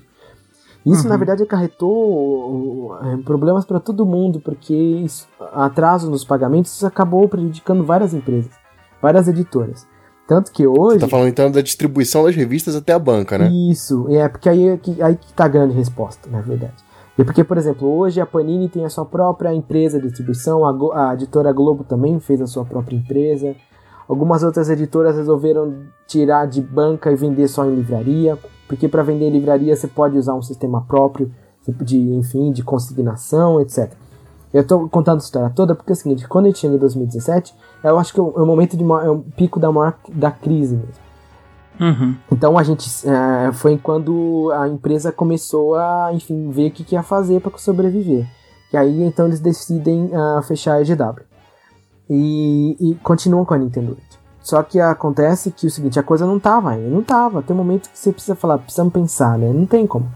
E aí então. é, Só que aí eu falei, quer saber? Eu acho que talvez seja o momento de eu, de eu tentar outras coisas. E foi então que eu sentei e falei, né, eu preciso tentar outras coisas, preciso, eu quero, porque, é, porque realmente eu já via que assim, sabe quando você vê que a, a, a chama já tava bem fraquinha? Mas não, não essa chama pela Nintendo, a chama pela, pelo trabalho ali, naquele ambiente, talvez? Eles sabiam que a Nintendo World podia viver 50, 100 anos. Porque a Nintendo World, a gente, assim, eu, não, eu tinha um acesso muito rápido. Eu, eu, assim, eu não gostava de ver os números de vendas porque eu acho que isso me deixava muito nervo, mal. Eu, eu não queria ser é, mandado pelos números. Mas eu sabia, porque me contava por cima, que a revista continuava vendendo. O problema, na verdade, é que o fato dela não estar tá chegando é, nas cidades era um, perigo, era um problema. Eu lembro muito que chegaram a me contar que, por exemplo, no litoral paulista, a revista só estava chegando em Santos. Porque a, a, a como a distribuidora estava quebrada, a, o só não, não pararam de atender Santos, porque Santos é uma cidade grande. Mas cidades menores ao redor ali não estavam mais levando para vender. Então uhum. o que estava acontecendo depois de um mês, quando tinha. Porque é o seguinte, você faz a revista, bota, entregar para a distribuidora, a distribuidora faz as coisas. Depois de um mês ela recolhe tudo e te devolve aquilo tava acontecendo. O encalhe, sim, tudo que. Só que o encalhe tava vindo dentro do plástico. É picontário. Ou seja, se tá dentro do plastificado ainda, né? Plástico significa que não foi é aberto. não foi distribuído, né? Que, que não foi pra banca. Então isso foi, isso é muito complicado. Então, na verdade, até eu acho que assim, eu acho que assim, até falando já, eu é, na época se cogitou um modelo de financiamento coletivo. Eu, eu, eu, assim, na verdade, eu, eu até. Eu, eu não sabia muito se eu. Eu era a favor em algum momento e outro não. Eu acho que a gente poderia ter continuado nesse projeto. É que assim, eu, eu achava muito legal, por exemplo, a revista Dragão estava voltando naquele momento. E isso foi muito interessante o modelo. Mas assim, eu gostei da, da ideia. E eu acho que talvez hoje, talvez até teria feito. Teria forçado mais, tipo, obrigado para isso ter rolado. Mas mesmo... Você diz que o modelo digital que a Dragão Brasil tá hoje em dia? Não, não, eu, eu acho que financiamento, eu acho que assim, o que a gente deveria ter sido feito na época, eu acho que é tipo, olha, a partir de hoje a gente vai ser só, só vai imprimir sob demanda, é, tiragem pequena e venda online, porque existia a Popster na época. E a uhum. Popster uhum. tava rolando. Então eu, eu, eu, na verdade, cheguei a pensar nisso, cheguei até não propor nem tanto, porque na verdade, assim, coisas, várias coisas estavam acontecendo. Mas eu acho que tava. Popster, só para situar. Popster era, era, a nossa lo, era a loja online da Tambor. Então, uh, então eu acho que poderia talvez ter cogitado isso na época, mas eu também eu tava cansado. Eu queria fazer outras coisas. Eu acho que se tivesse adotado esse modelo, estaria até hoje aí. Porque tinha fã, tinha cliente. A gente tinha, uh, tinha Facebook com muitos seguidores, Twitter tinha, porque na época. Né, Não, tem até hoje, tem um monte de viúva, eu incluso nisso. Sim, tinha, tinha, tinha formas de se. Mas enfim, também, sabe quando também chega um momento que você tá cansado, você quer fazer outras coisas, enfim. E, e, e, outra, a revista não era minha, entendeu? Então não adiantava falar, dá pra mim a revista, eu vou fazer as coisas. Não, a revista tem os seus donos, ele tem as suas famílias pra sustentar. Não dava pra eu pegar um produto deles. Hum. E eu uhum. também nem ia aparecer com 100 mil reais, 200 mil reais pra comprar, não o título, nem ia ser assim. É, e então, na verdade, mas aí o que acontece? Aí eu sentei com eles e falei, olha, eu realmente preciso, eu quero, quero fazer outras coisas. E aí então a gente combinou, uh, eu fiz, a, a, minha última revista foi o guia do Nintendo Switch, foi a edição especial número 16, se eu não estiver enganado, coisa assim. Eu lembro que a gente deixou a, a Nintendo Poster 3 pronta, a gente fez um guia de Splatoon que também ficou pronto, a gente fez um especial de Zelda Breath of the Wild também que ficou pronto e também não foi lançado. A gente também deixou a Nintendo Collection do Mega Man do Sonic também pronta, também não foi lançada. E, e, e tinha outros projetos também que, enfim, outro, um, um, sobre TCG também que ficou pronto. É, porque eu lembro que no finalzinho, parece que a Nintendo World soltou um calendário do que, que ia sair no ano inteiro. Isso. Foi até ali que eu vi a Masterpiece do Mario 3. E acabou que morreu bem no comecinho ali, na primeira linha de revistas, ali para baixo, nada saiu. Foi, foi, foi, foi engraçado porque assim, eu não era muito a favor de fazer aquilo, porque eu não sabia como, porque eu mesmo tava vendo que a coisa não tava, tava complicada, né? Mas enfim, eu seguimos ordens. Aí eu pedi para que o, porque o Felipe Camarós era o nosso editor assistente, e aí o Felipe assumiu a revista. E fizemos um rápido treinamento e tal, mas aí eu já estava já trabalhando em casa nessa época. E aí então, de, tanto logo depois que eu saio, né, uh, eu eu fiquei meio na, eu dei uma descansada, mas ao mesmo tempo eu avisei algumas pessoas mais próximas, e uma delas inclusive foi o Pablo Miyazawa. E é tanto que ele me convidou, ah, Igor, você tá, você tá, etc, etc, tal. Quer cobrir a, o E3 pra gente pro Gene? Foi, uma, foi, foi maravilhoso, porque foi um, um tapa na cara, porque eu saí do impresso físico, lento, pro online rápido. E, tipo, e eu tinha. A Nintendo tinha site, mas é, é, o site era para ajudar, não era, não era hard news. Então foi uma experiência legal, tipo, uma, uma pauleira de uma semana, cobrindo E3 aqui de São Paulo. E, e mas aí foi cobrindo, logo depois que eu cobri E3, que o, o Camarada estava lá ainda. Depois, semanas depois, eu descobri que a revista não ia mais sair. Mas me contaram, não foi nada oficial. Mas aí eu já não tava mais lá e eu, ach, eu não quis me envolver mais porque é, é, um, é um é assim, é, é, meio que um, é como uma separação, sabe? Então eu uhum. acho que tanto que eu falei, não, não vou mais me meter e tal. E, porque dói, dói, dói um pouco. Hoje eu já tô melhor tal. mas dói um pouco porque foi meio, né? É, assim, por mais que eu quiser, que eu pedi, eu pedi pra sair, eu mesmo pedi isso. Mas dói, é meio chato. É, porque a gente sabe que tinha poder, tinha, poderia ter continuado. Sabe? Totalmente poderia ter continuado. Com certeza. Eu lembro de uma entrevista na Nintendo Blast, até achei o post aqui, é, com o André Martins, que é de outubro de 2017, que ele fala que ela vai continuar, que ela diz ali que a revista ia continuar, ele vai explicando tudo, mas não, não rolou, né? É, então, é, então eu, eu li essa, essa matéria na época. Uh, mas eu não tem sei. até as capas que o Ed falou que foram prometidas pro ano e nem todas foram entregues. Essa matéria tem essas capas. É, então. Não rolou. Assim, é, de novo, eu, eu não, não, não tenho mais contato, assim, eu não converso. Mas se tivesse rolado alguma coisa, eu teria sabido, porque o, o nosso mundo é pequeno. E, e, tanto que o. E se rolasse também, eu, ser, eu tenho. Assim, é, é, legal deixar claro que eu sou a Nintendo hoje para mim tem que voltar tá? Não tem nada contra, não tem nada. Tem que votar, é importantíssimo. É uma revista totalmente importante. E publicações de Nintendo nesse momento onde a Nintendo tá tão efervescente são bem-vindas, né? Sim, sim, são, são, são muito bem-vindas. Os totalmente a favor, tem que ter. Eu acho uma dó é, não ter mais. É, mas, mas ao mesmo tempo também, eu, o que eu gostaria muito de ver como seria isso. E seria bem interessante ver como seria feito hoje. Seria bem interessante ver. Eu tenho muito Queria muito ver como seria um retorno da Nintendo World. Dá pra fazer muita coisa legal. A Nintendo World tem uma coisa bacana que e, e, era um dos meus, sim, uma das minhas ideias. A gente chegou a fazer um teste que ela tinha um conteúdo muito clássico. Ela tinha conteúdo clássico. Tanto que quando a gente fez a edição de 18 anos, a gente soltou um livrinho com os 10 reviews com nota 10. E eram reviews, tipo, enfim, do. Uh, da galera que passou por lá. Então, então tinha um ouro puro ali, sabe? Assim como uhum. a Globo tem o Viva, uh, que passa sim, programas sim, sim. clássicos. Tem um, tinha um conteúdo que podia ser trabalhado. Eu tinha, tinha outras ideias de trabalhar com esse conteúdo clássico e tal. Uh, mas enfim, mas aí não, não é mais comigo isso. Mas, mas foi, mas foi nisso. Foi. E aí depois eu fiz, fiz algumas coisas, fiz a cobertura do IGN. E aí então eu conversei com o Humberto Martins, que é o editor da, da editor das revistas de games da editora Europa. E aí ele também me convidou para fazer umas coisinhas, eu fiz para ele, eu, é, é, editei algumas, uma, algumas matérias tal, foi legal. E eu, inclusive eu fiz um pôster sobre Smash Bros Ultimate, foi bem bacana também esse pôster. E, e, mas porque é o seguinte, é aí que é outro ponto também. Eu, eu, quando eu saí, eu saí decidido a não trabalhar mais com games. Ah, não, deu, já tá na, hora, tá na hora de crescer, sabe? Porque, de novo, meio que voltou aquele Igor que ia trabalhar com política, sabe? Com economia. Uhum. E mas eu não consegui me desvencilhar, cara, porque é, é, toda vez que eu falava uma coisa assim, rolava uma coisa, assim, rolava um, sabe aquele é, eu tenho muito isso, engraçado. Toda vez que eu falava assim, ah, não vou mais, tipo, ainda na Nintendo hoje, toda vez que eu falava, poxa, eu tô cansado, não quero mais. Eu ia pegar o metrô, tinha um cara jogando 3DS na minha frente.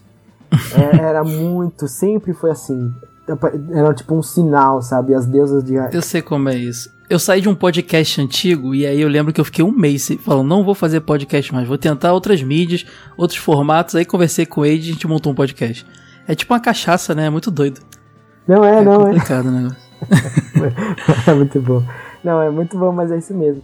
E é que assim, é que o negócio vai ficar muito longo, mas o, o que me deu mais esse sinal foi porque assim, logo que eu. Aí que eu me deu a ideia de criar o blog, um blog, normal, um blogzinho só para continuar nisso, né? No, no, universo. E aí foi que rolou uma coisa que a, a Nintendo tinha lançado uma página em português pro Nintendo 3DS, né? E, e aí todo mundo já achou que a Nintendo tava voltando ao Brasil, porque enfim, tudo que a Nintendo cai uma folha. o pessoal- Qualquer indício que aparece, É. o pessoal acredita que tá voltando. E aí foi, foi engraçado, porque eu falei, quer saber, eu vou mandar e-mail pra eles, porque eu mantive contato. E aí eles me responderam, e eu botei no meu blog, botei, divulguei. E saiu, saiu, saiu no Jovem Nerd, saiu em alguns lugares, foi engraçado. Mas é porque eles me responderam. E aí eu falei, poxa vida, eu, fiz um blogzinho, tipo, tem 10 visualizações por mês, né? Mas os caras me responderam. Eu falei, quer saber, eu vou continuar nesse universo. E foi, fui, fui me virando até agora. Tanto que ano passado, é, foi, na verdade, ah, eu trabalhei pra, pra Nintendo na Brasil Game Show como assessor de imprensa, pontualmente por, even pontualmente por evento. E, e, na verdade, Me na- mostrou Pokémon Let's Go em primeira mão. isso, eles trouxeram. Ah, eu fiquei com uma inveja de você tão grande naquele dia aí, de você não sabe isso. né? Eu saí te- nas nuvens, tipo, Eu te joguei xinguei Pokémon. tanto mentalmente naquele dia. você entrou naquela salinha lá, meu Deus. Não, é, e foi muito divertido, porque eu passei o tempo todo com eles, foi muito bacana. Então, esse tipo de. tem, tem já uma ligação. Então, é muito legal, é muito bacana ter isso. Você falou uma. Eu sei que a gente passou por essa etapa, só que é, é só tirar uma dúvida. Você comentou uma coisa que me deixou curioso. Você falou da, da saída da Nintendo da- do Brasil, né? Isso atrapalhou nas vendas da revista na época? Junto também com a- o, o Wii U, que não estava tão efervescente. Chegou a atrapalhar, você sabe? Então, na verdade, é, sim e não, mas é muito mais não. Porque a, a- a Nintendo, ela sai no dia. é, Eu sempre falo, porque tá, tá gravado, tatuado na minha testa. Foi, ela saiu do Brasil no dia 9 de janeiro de 2015, ao meio-dia. Que foi quando eles soltaram o release. O, Caramba. Não, eu sei porque a gente tava. Tá tatuado na mente mesmo, cara. Não, é, é porque eu nunca vou esquecer, porque eu já tava. Eu, eu fui avisado antes. Então, Entendi. uma pessoa X me avisou antes, falou, tipo, vai acontecer. Na verdade, eu já tava sentindo o, o, o- Sentindo que algo estava estranho na força, a gente já tava sentindo. Mas aí, tipo, momentos antes a gente foi avisado, tanto que nesse dia eu chamei o Camarossi, ele foi lá na redação e tal, a gente tava todo mundo já. Tava todo mundo a postos, inclusive eu já tinha deixado pronto um texto falando que a Nintendo não ia acabar. Então a gente foi avisado, porque o que aconteceu? Deu meio dia e um, o diretor da Nintendo nos ligou. Então, pra esclarecer. Então a gente foi o primeiro veículo a, a entrevistar o Bill.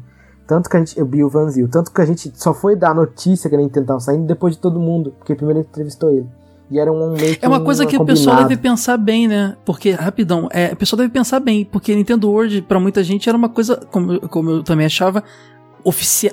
Oficial era, mas assim, era realmente um braço da Nintendo pra muita gente. Então, muita gente deve ter tido esse medo da revista acabar também. Nessa Sim. época, né? Também, é, né? então, f- então, mas o que aconteceu foi o seguinte, então assim que foi dada a notícia tudo, depois que nós respiramos um pouco, na verdade gente- nada mudou, assim, no sentido assim, assim, é, Uhum.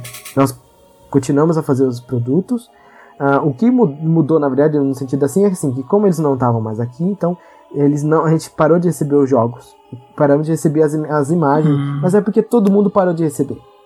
Então, Entendi. até como é, até, até uma questão jurídica, né? Então, o fato de não estar mais aqui não, não há mais por que mandar, etc, etc.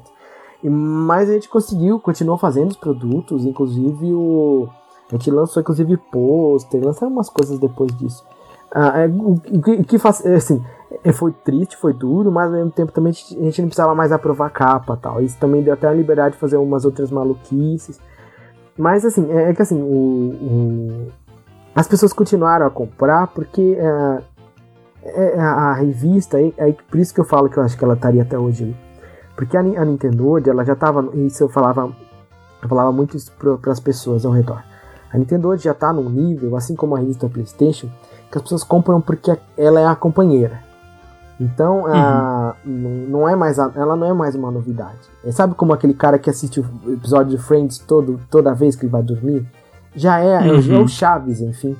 É, ela É. já era, é, já é a companheira. Então ela já tinha o público. Se viesse uma E criança, tinha o apelo dos clássicos também, né? Também isso é um peso muito grande, né? Sim, então é, ela continua, não, não houve, ninguém deixou de comprar. Eu, eu- tinha muito medo de acontecer, tipo assim, ah, vou parar de comprar porque a Nintendo foi embora, etc, não sei o que lá. Mas ninguém, tipo, a gente não tom, não, não fomos, a gente não, não levou, não fomos prejudicados, ninguém quis prejudicar. Os leitores meio que é, foi engraçado, esse, Eles sentiram que a gente não, não tinha relação com aquilo. Mas também porque assim que aconteceu, a gente já publica, publicamos o texto, deixamos muito claro que a gente não tinha ligação. E eu lembro até que quando a Nintendo Power fechou, a gente foi procurado. E a gente falou, não, fique tranquilo, porque, tipo, por um veículo, por um veículo. E a gente falou, não, não, o que acontece lá é entre eles, gente, tanto que a gente também descobre, descobrimos juntos todo mundo, não. É, uhum. Havia essa independência. Agora, eu tenho uma curiosidade, desse período aí, você conseguiu tirar suas férias? Tá... Sim. Ou não? Fiquei curioso, cara, porque eu também tô nessa onda aí de querer de férias. Deu pra dar uma descansada? Deu, deu sim, deu sim.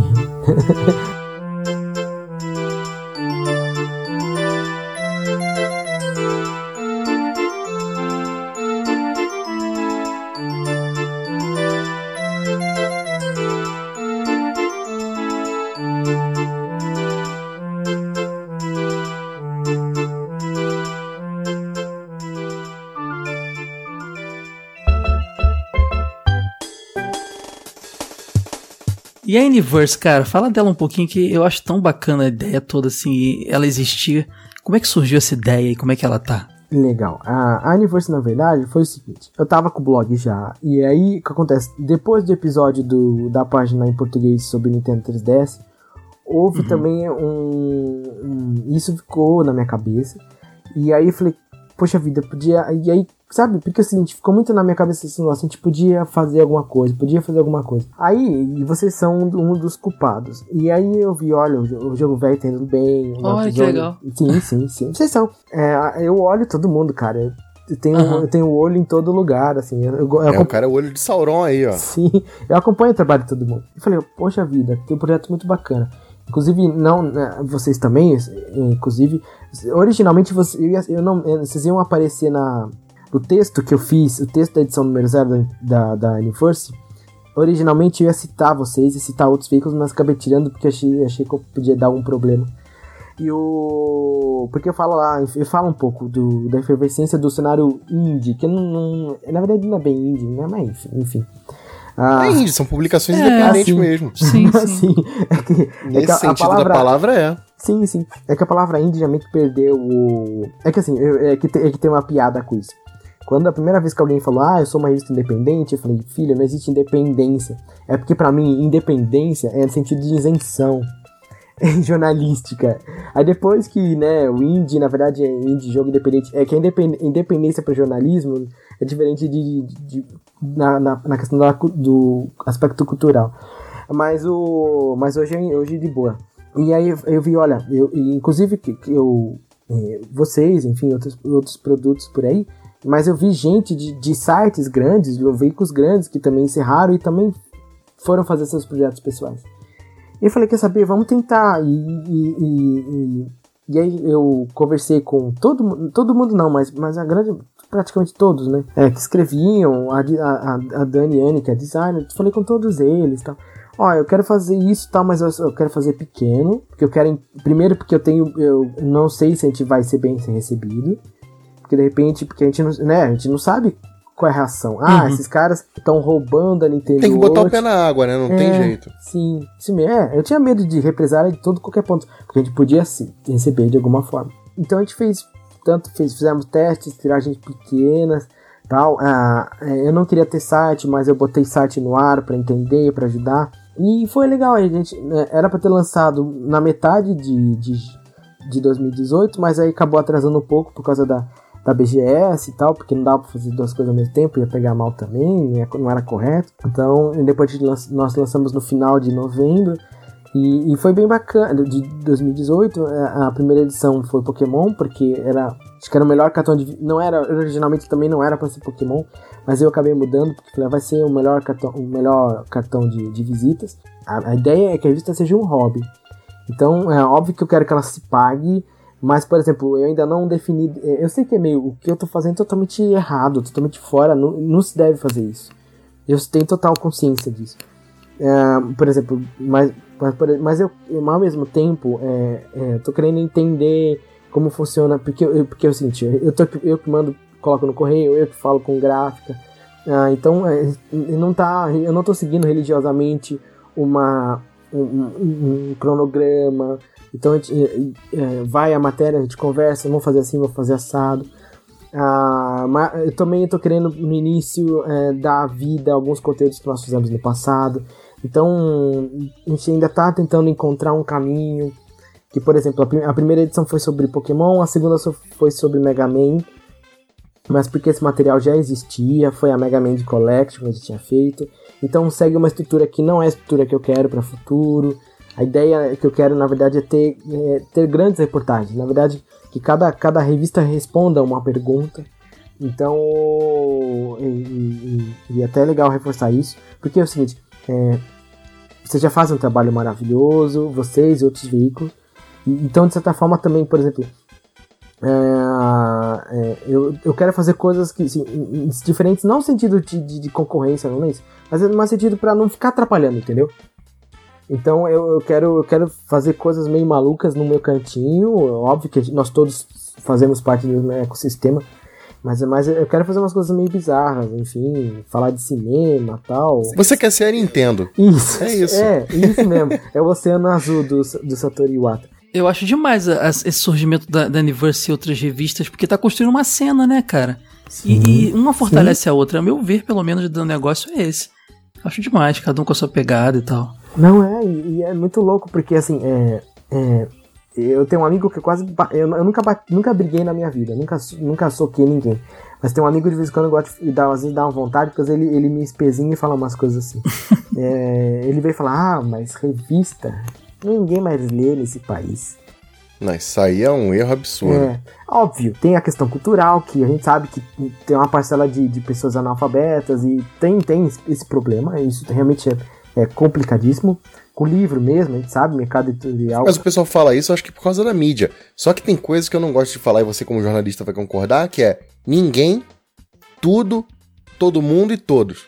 Eu não gosto de falar nenhuma dessas frases, dessas palavras, perdão, porque eu não conheço todo mundo. É uma amostragem muito grande para eu falar que eu tenho certeza, entendeu? Sim, sim, sim. Ninguém lê. Como assim ninguém lê? Você foi, você andou o Brasil inteiro. entendeu? Alguém lê. E se esse, essa quantidade de alguém for o suficiente pra gente não ter prejuízo, já tá valendo a pena.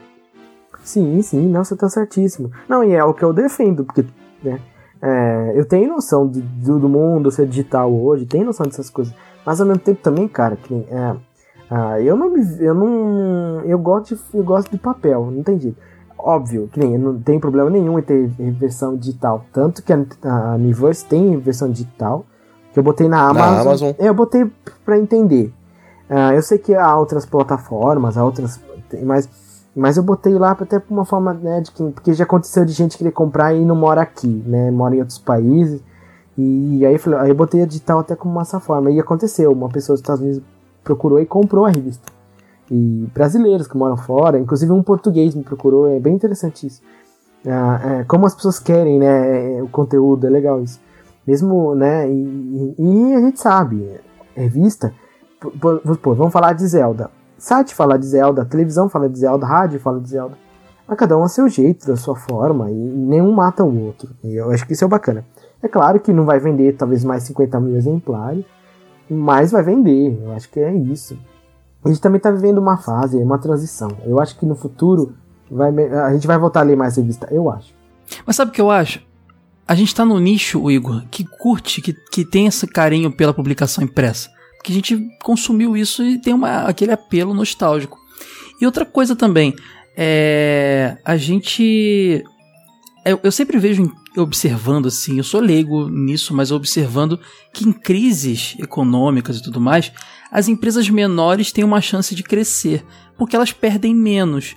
Então eu entendo que nessa crise é, é, editorial é, empresas grandes, revistas grandes fechem, acabem, mas as pequenas podem se sobressair, porque eu acho que ela perde menos, né? Ela demite menos pessoas, às vezes, até porque às vezes, muitas vezes é independente, ela funciona no amor, né?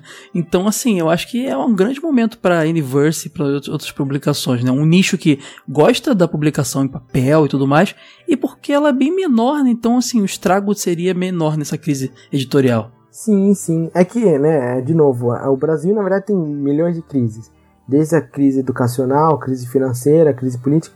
Mas eu acho que também tem um outro ponto aqui que, sei lá, é uma teoria minha aqui, que veio aqui, mas eu, eu acho que a gente está vivendo um momento de transição.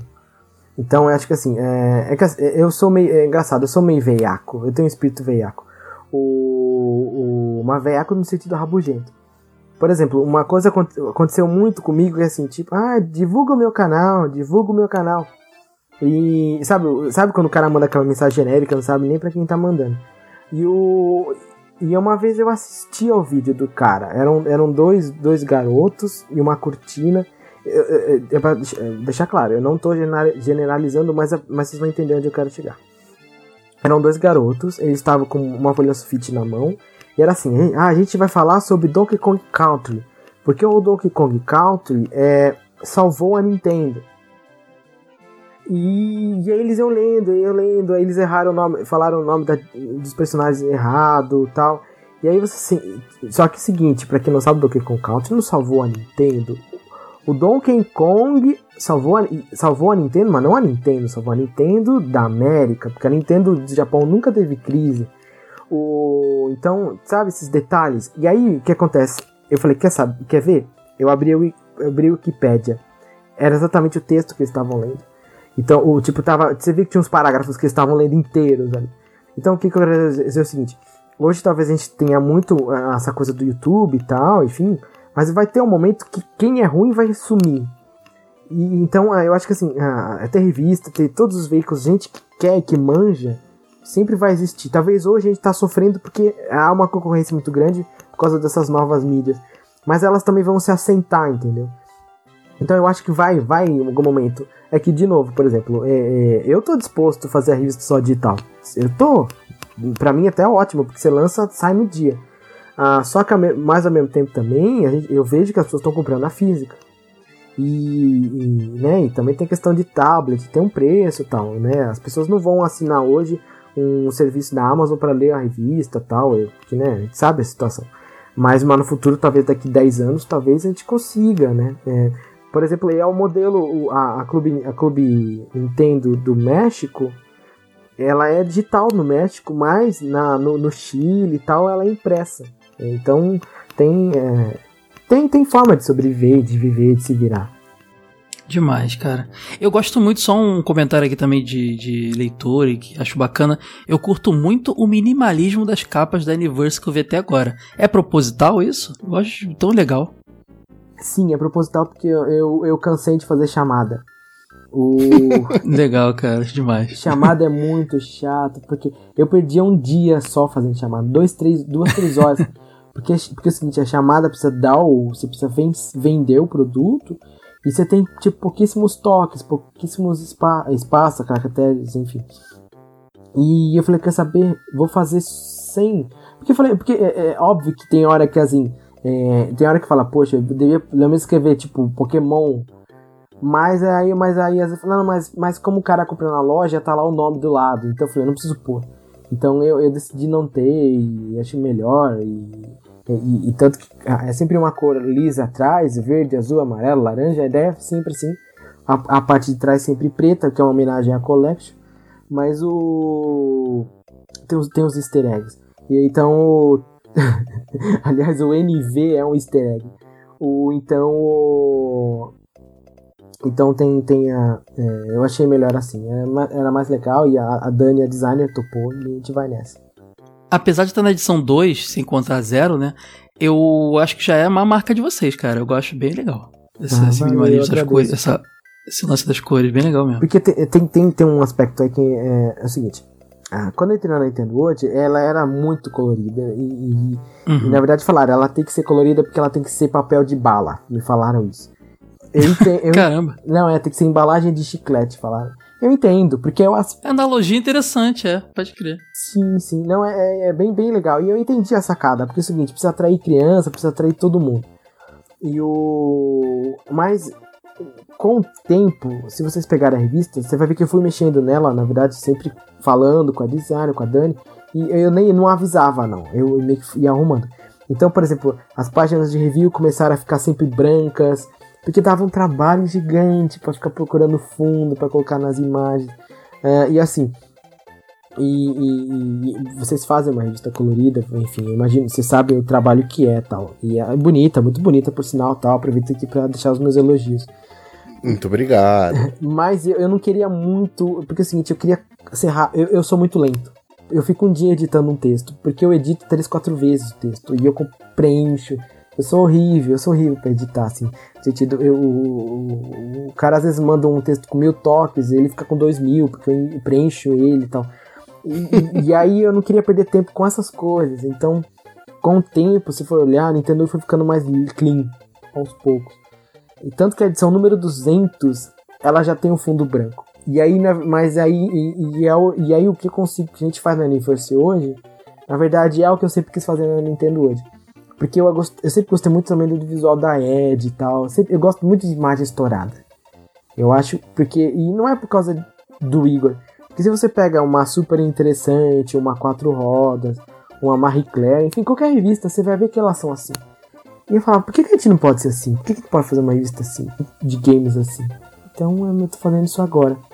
A gente tá chegando no finalzinho aqui, mas eu tenho mais uma curiosidade. A equipe da Universe hoje é totalmente formada por, pela galera que trabalhou na, na Nintendo World? Como é que funciona isso? Isso, é todo mundo que escrevia pra gente, sim, a nossa turma, não tem gente de. Deve sim. ser um clima maneiro demais, né, cara? Todo mundo se conhece, trabalhando junto de novo, deve ser bem legal. Sim, é que assim, na verdade que é, é, o clima é legal, mas assim, é que não é tão assim, eu digo, maneiro no sentido de. Não é, porque assim quando, ó, vai ser edição, vai ser Zelda. Então eu mando uhum. um e-mail, e-mail pra eles, eles me conversam comigo. É, assim, a gente não tem um grupo de zap, né?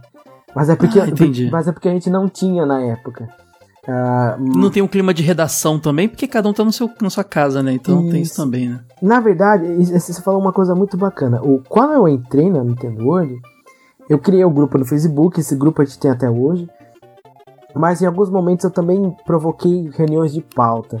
Mas é complicado que, por exemplo, um tá no Rio, um tá em Fortaleza. Aí Fortaleza tem, é, tem horário de verão aqui, não tem horário de, de, de verão no Nordeste. Aí todo mundo trabalha, né? Então uh, a pessoa vê o e-mail só no dia seguinte. Então, e funcionou, dessa forma tem funcionado. Mas os meninos têm, eles estão empolgados, é legal. É que assim, como a gente tá fazendo tipo a cada três meses a revista, não fica aquela coisa tipo, ah, vamos fazer, vamos fazer. Então é tudo muito, tá muito mais light e tal. Mas, é, mas o pessoal tem trabalhado, participado, é, é, é gostoso, gostoso estar tá junto. Eu, eu não, não sei se foi a primeira vez que isso acontece na, com revista. Eu não, não, não eu sei, por exemplo, de coisas como, por exemplo, a, a, a revista Pais e Filhos, vai. Hoje ela é feita por pessoas que trabalharam na revista. É, porque era da editora, da editora Block, que era dona da manchete, a manchete quebrou. Então hoje os caras conseguiram o título. Tem, mas, mas não acho que games acho que é o primeiro caso que a, que a equipe continua fazendo por conta tal. Ah, legal. Bom, Igor, e pessoal que quer conhecer a Universe, que talvez esteja ouvindo esse podcast, nunca tenha ouvido falar dela, é, pessoal compra ela onde? E fala um pouquinho da próxima edição, talvez tem algum spoiler aí do que vai rolar? Legal. A, a ela, ela tem, é, enfim, uma revista feita pela, pela turma que fazia Nintendo World, né? Mas hoje, é, hoje não temos patrões. O, agora não temos patrões e a revista ela tá ela nós temos versão física e a versão digital.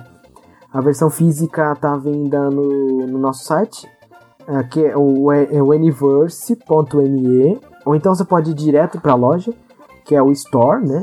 Loja em inglês, store.universe.me. Revista... Tem link aqui no post desse podcast para todos que o Igor tá falando aí. Ah, maravilha, isso vai ajudar muito. Então a revista ela tem 20, 20, 20 centímetros por 26. Ah, é, é, quase o tamanho de uma 4, enfim. Mas é o tamanho da Nintendo, é exatamente o mesmo tamanho que a gente quis deixar igual para que a pessoa continuasse a coleção. O, o, ela tem 64 páginas. Uh, tem 64, mas isso a gente deve mudar, porque o, o eu quero mexer no pôster, porque o pôster vem hoje encartado, mas eu tô pensando em tirar o pôster para não, pra não dar nenhum problema de dobra, assim, porque aquele grampo estraga se não sabe se nos, nos sair legal, uhum. então eu tô pensando em mudar um pouco. Uh, e a versão digital é na Amazon. Então, é qualquer Amazon do mundo, Amazon Canadá, Amazon Índia, Amazon Japão, é só digitar, escrever digitar lá na busca Universe que já, já aparece a revista. E, o, e aí, então a, nós temos já nós temos a edição número zero, que ela tá. Nós fizemos. Temos ela impressa, mas você pode ler ela gratuitamente no site, você pode baixar o PDF. No nosso site você encontra. E além disso, nós temos a edição número 1 um, que é sobre os Pokémon iniciais. E, e a segunda sobre Mega Man. E, e, a terceira, na verdade, vai ser sobre Breath of the Wild.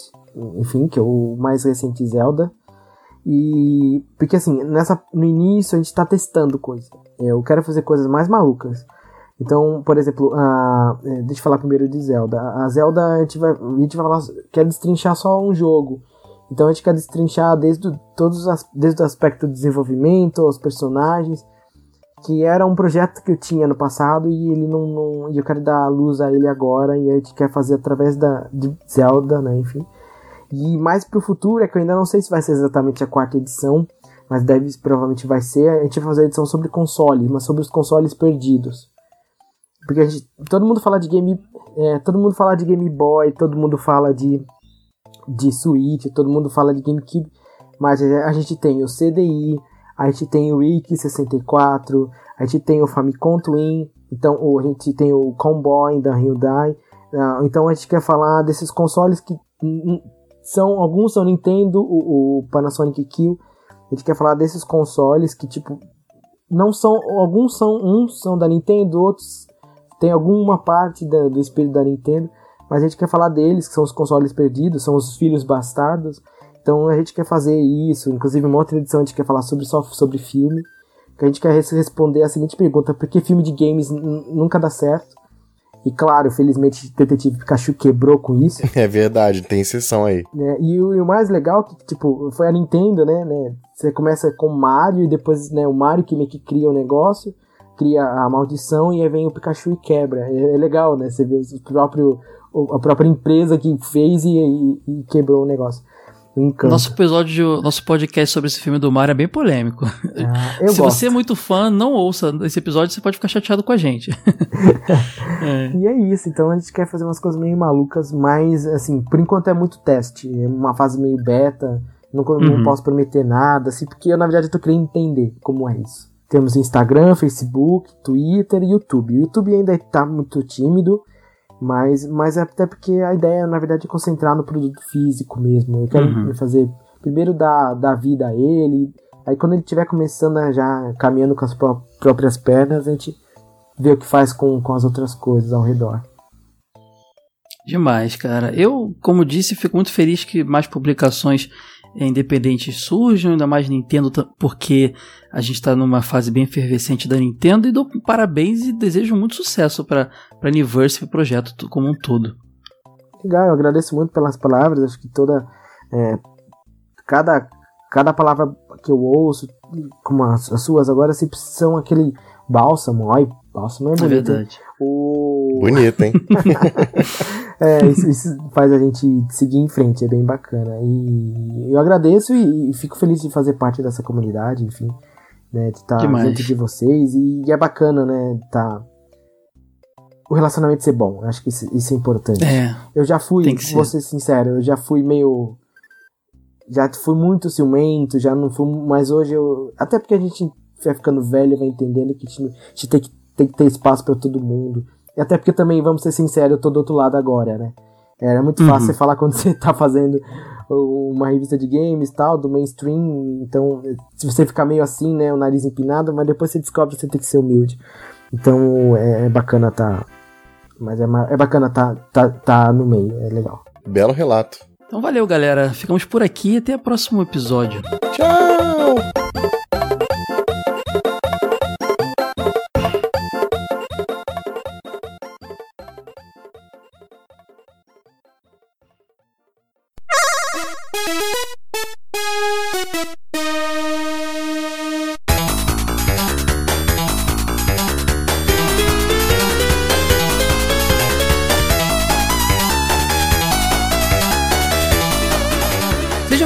Mais uma fase bônus e eu não estou sozinho dessa vez. O pessoal tá reclamando, Ed, que eu falo gravo sozinho, com sono, que eu bocejo aqui gravando a fase bônus. Você veio aqui me dar os porros, né? Fazer minha companhia aqui pra mim. Diagramando e gravando, diagramando e gravando. Ah, isso aí é teu mantra, né?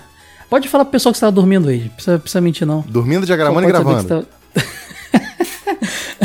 ai, ai. Pessoal, fase bônus aqui, nosso bloquinho para leitura de e-mails, feedbacks, para dar recadinhos.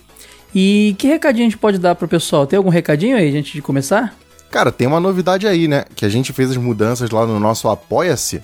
E uma das recompensas é que o apoiador agora vai ter um áudio publicado aqui com a gente. E já tem um pronto.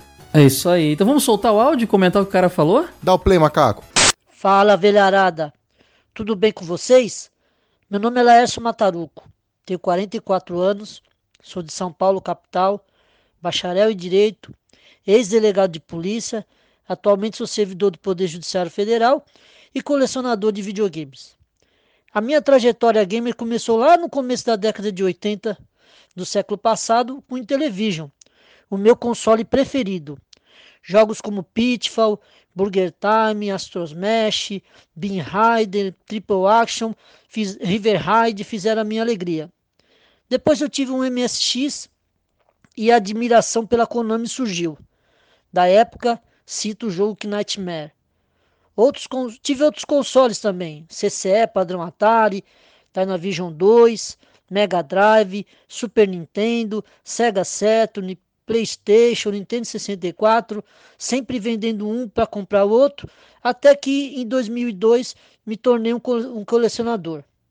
Também acompanhei o nascimento das revistas de videogame no Brasil, tendo comprado quase todas as edições de banca de jornal, destacando é, aí a Ação Games e a Videogame, as pioneiras e as mais no nostálgicas para mim. É isso aí, pessoal. Obrigado, Eide, Caio, Ítalo e Sora por nos proporcionar momentos saborosos, papo, é, grandes bate-papos sobre videogame. Ah, uma última pergunta. Vocês já tiveram a oportunidade de jogar os games de Intellivision no próprio console? Forte abraço para todos. Esse é o Laércio, Eide, cara que esse aí a gente pode dizer que é velho mesmo, hein? Esse cara aí tá desde o Pô, Intellivision tá, tá, Não, é que no nosso, já fala que você tá insultando, não, mas é elogio, é elogio. Eu, ele não, é velho, nosso, velho nosso, raiz. No nosso contexto é elogio. Queria eu ser velho que nem ele. Eu cheguei no. Ó, o Atari pra mim existia, mas o meu videogame mesmo inicial, eu tenho que admitir, é um Master System. Então, o Laércio sim é, é, é veaco aí. Intellivision, Ed, chegou no Brasil pela Sharp e, cara, pouca gente teve, né? Não é aquele videogame que foi hype total, não, né? Você sabe que eu. Cara, eu vi, mas não joguei. Laércio, me é, chama pra jogar aí, Laércio. Também. Ele até pergunta, tu viu que ele perguntou se a gente jogou algum jogo do Intellivision no console? Não, cara, só emulador mesmo. Eu cheguei a emular. Agora, de curiosidade. Ele falou um negócio ali, ó, tocou meu coração. Laércio teve MSX. Ah, já sei. E ele fala bem de um jogo que eu acho maravilhoso, que é o Nightmare. Se a, maravilhoso. Se a gente gravar um episódio de MSX, só vai ter o Laércio ouvindo, cara, mais ninguém. que maldade. Cara, cara mas o, o, o, o Intellivision, cara, o console da Mattel, cara, muito engraçado. Ele tem a cara de Pong, meio Atari, tem um controle, parece um telefone, né? Com todos os números possíveis e uma rodinha muito louca ali. É um, um console bem, bem, bem. Rodinha bem, muito louca, eu acho que é a descrição perfeita, cara. Parabéns, você sintetizou. É, é isso. É, é a rodinha do Pong, né, cara? Do, do telejogo ali, só que. Não, é, ele, ele, ele. É o que? É uma transição ali do telejogo pro Atari, né? Uma parada nessa onda aí. Tipo isso. Laércio. Que loucura, que Eu loucura. não joguei, eu sou um pouquinho mais novo que você. Eu comecei no MSX aí que você mencionou. Convida a gente pra jogatina aí que a gente aceita, hein? Mas o teu MSX é herança do teu pai. Não é você ah, que tava sim, lá pedindo. claro. É, eu achei uma é. foto do meu pai jogando MSX. Ah, mentira. Achei. Se o Wade achou mesmo, ele vai botar nesse, no, no, nos comentários desse vou post pedir, aí, galera. Vou pedir autorização. Ah, é, pede lá, pede lá pra ele assinar aquele papelzinho, autorizo, meio mais. É, senão, já imaginou meu pai, meu pai pistola comigo? ai, ai. Bom, Laércio, abração, cara. Muito bom ter seu comentário aqui. Muito legal, Ed, essa pegada aí de, de comentários em áudio, cara. Eu espero que mais, mais, mais ouvintes aí participem, mais apoiadores, né, participem.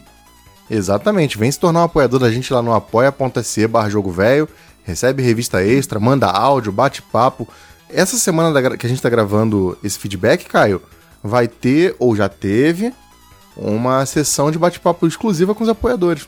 para falar é do projeto, de novidades. É verdade. Eu tava lembrando de uma.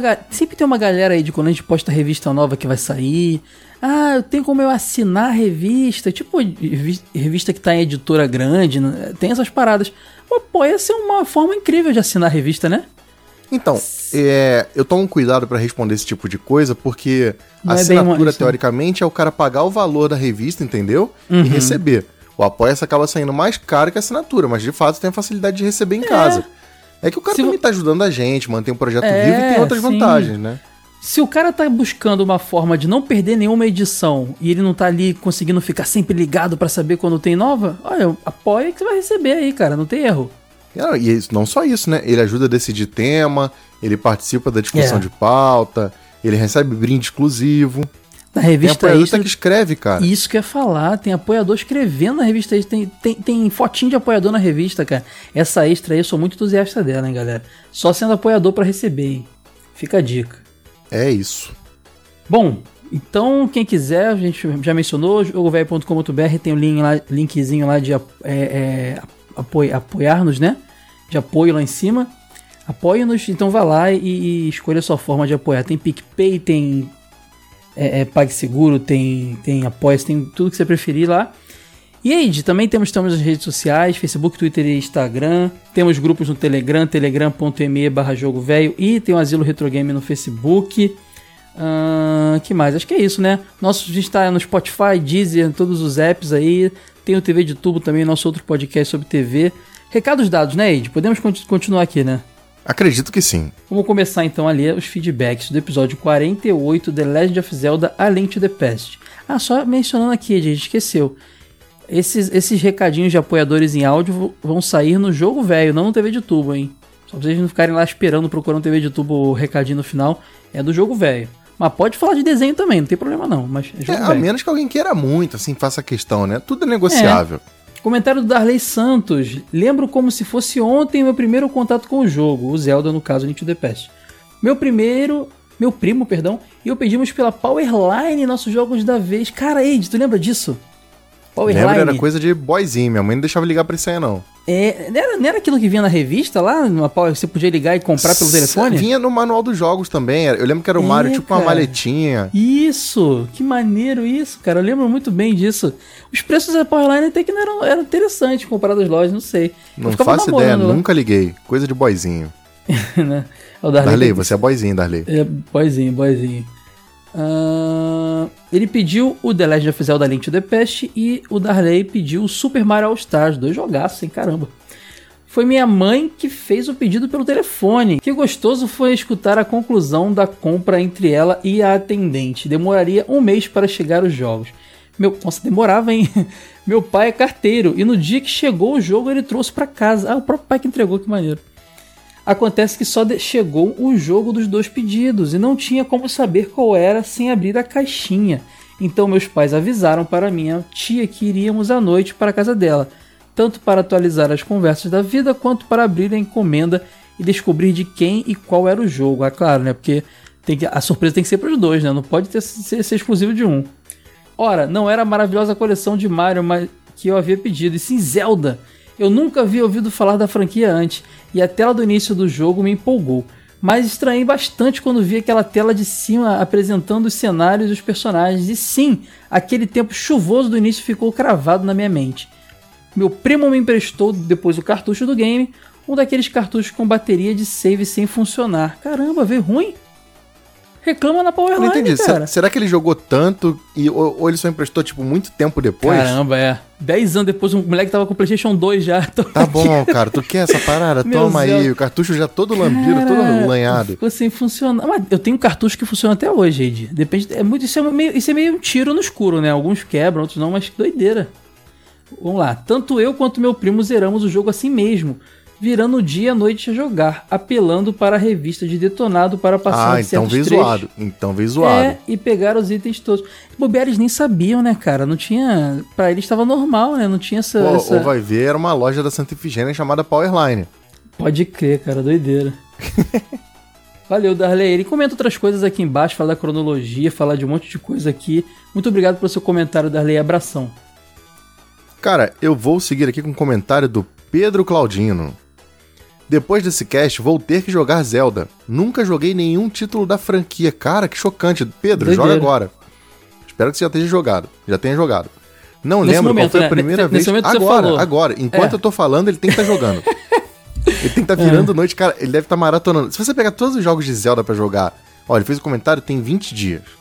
Dá pra É. zerar, porra, sei lá, quase toda a franquia aí. Pô, mas tem que só fazer isso, né, Id? Ué, não sei, cara Pedro, trabalha, você trabalha, estuda. Pedro? É, sei que lá, o Pedro, então, e se o Pedro for milionário?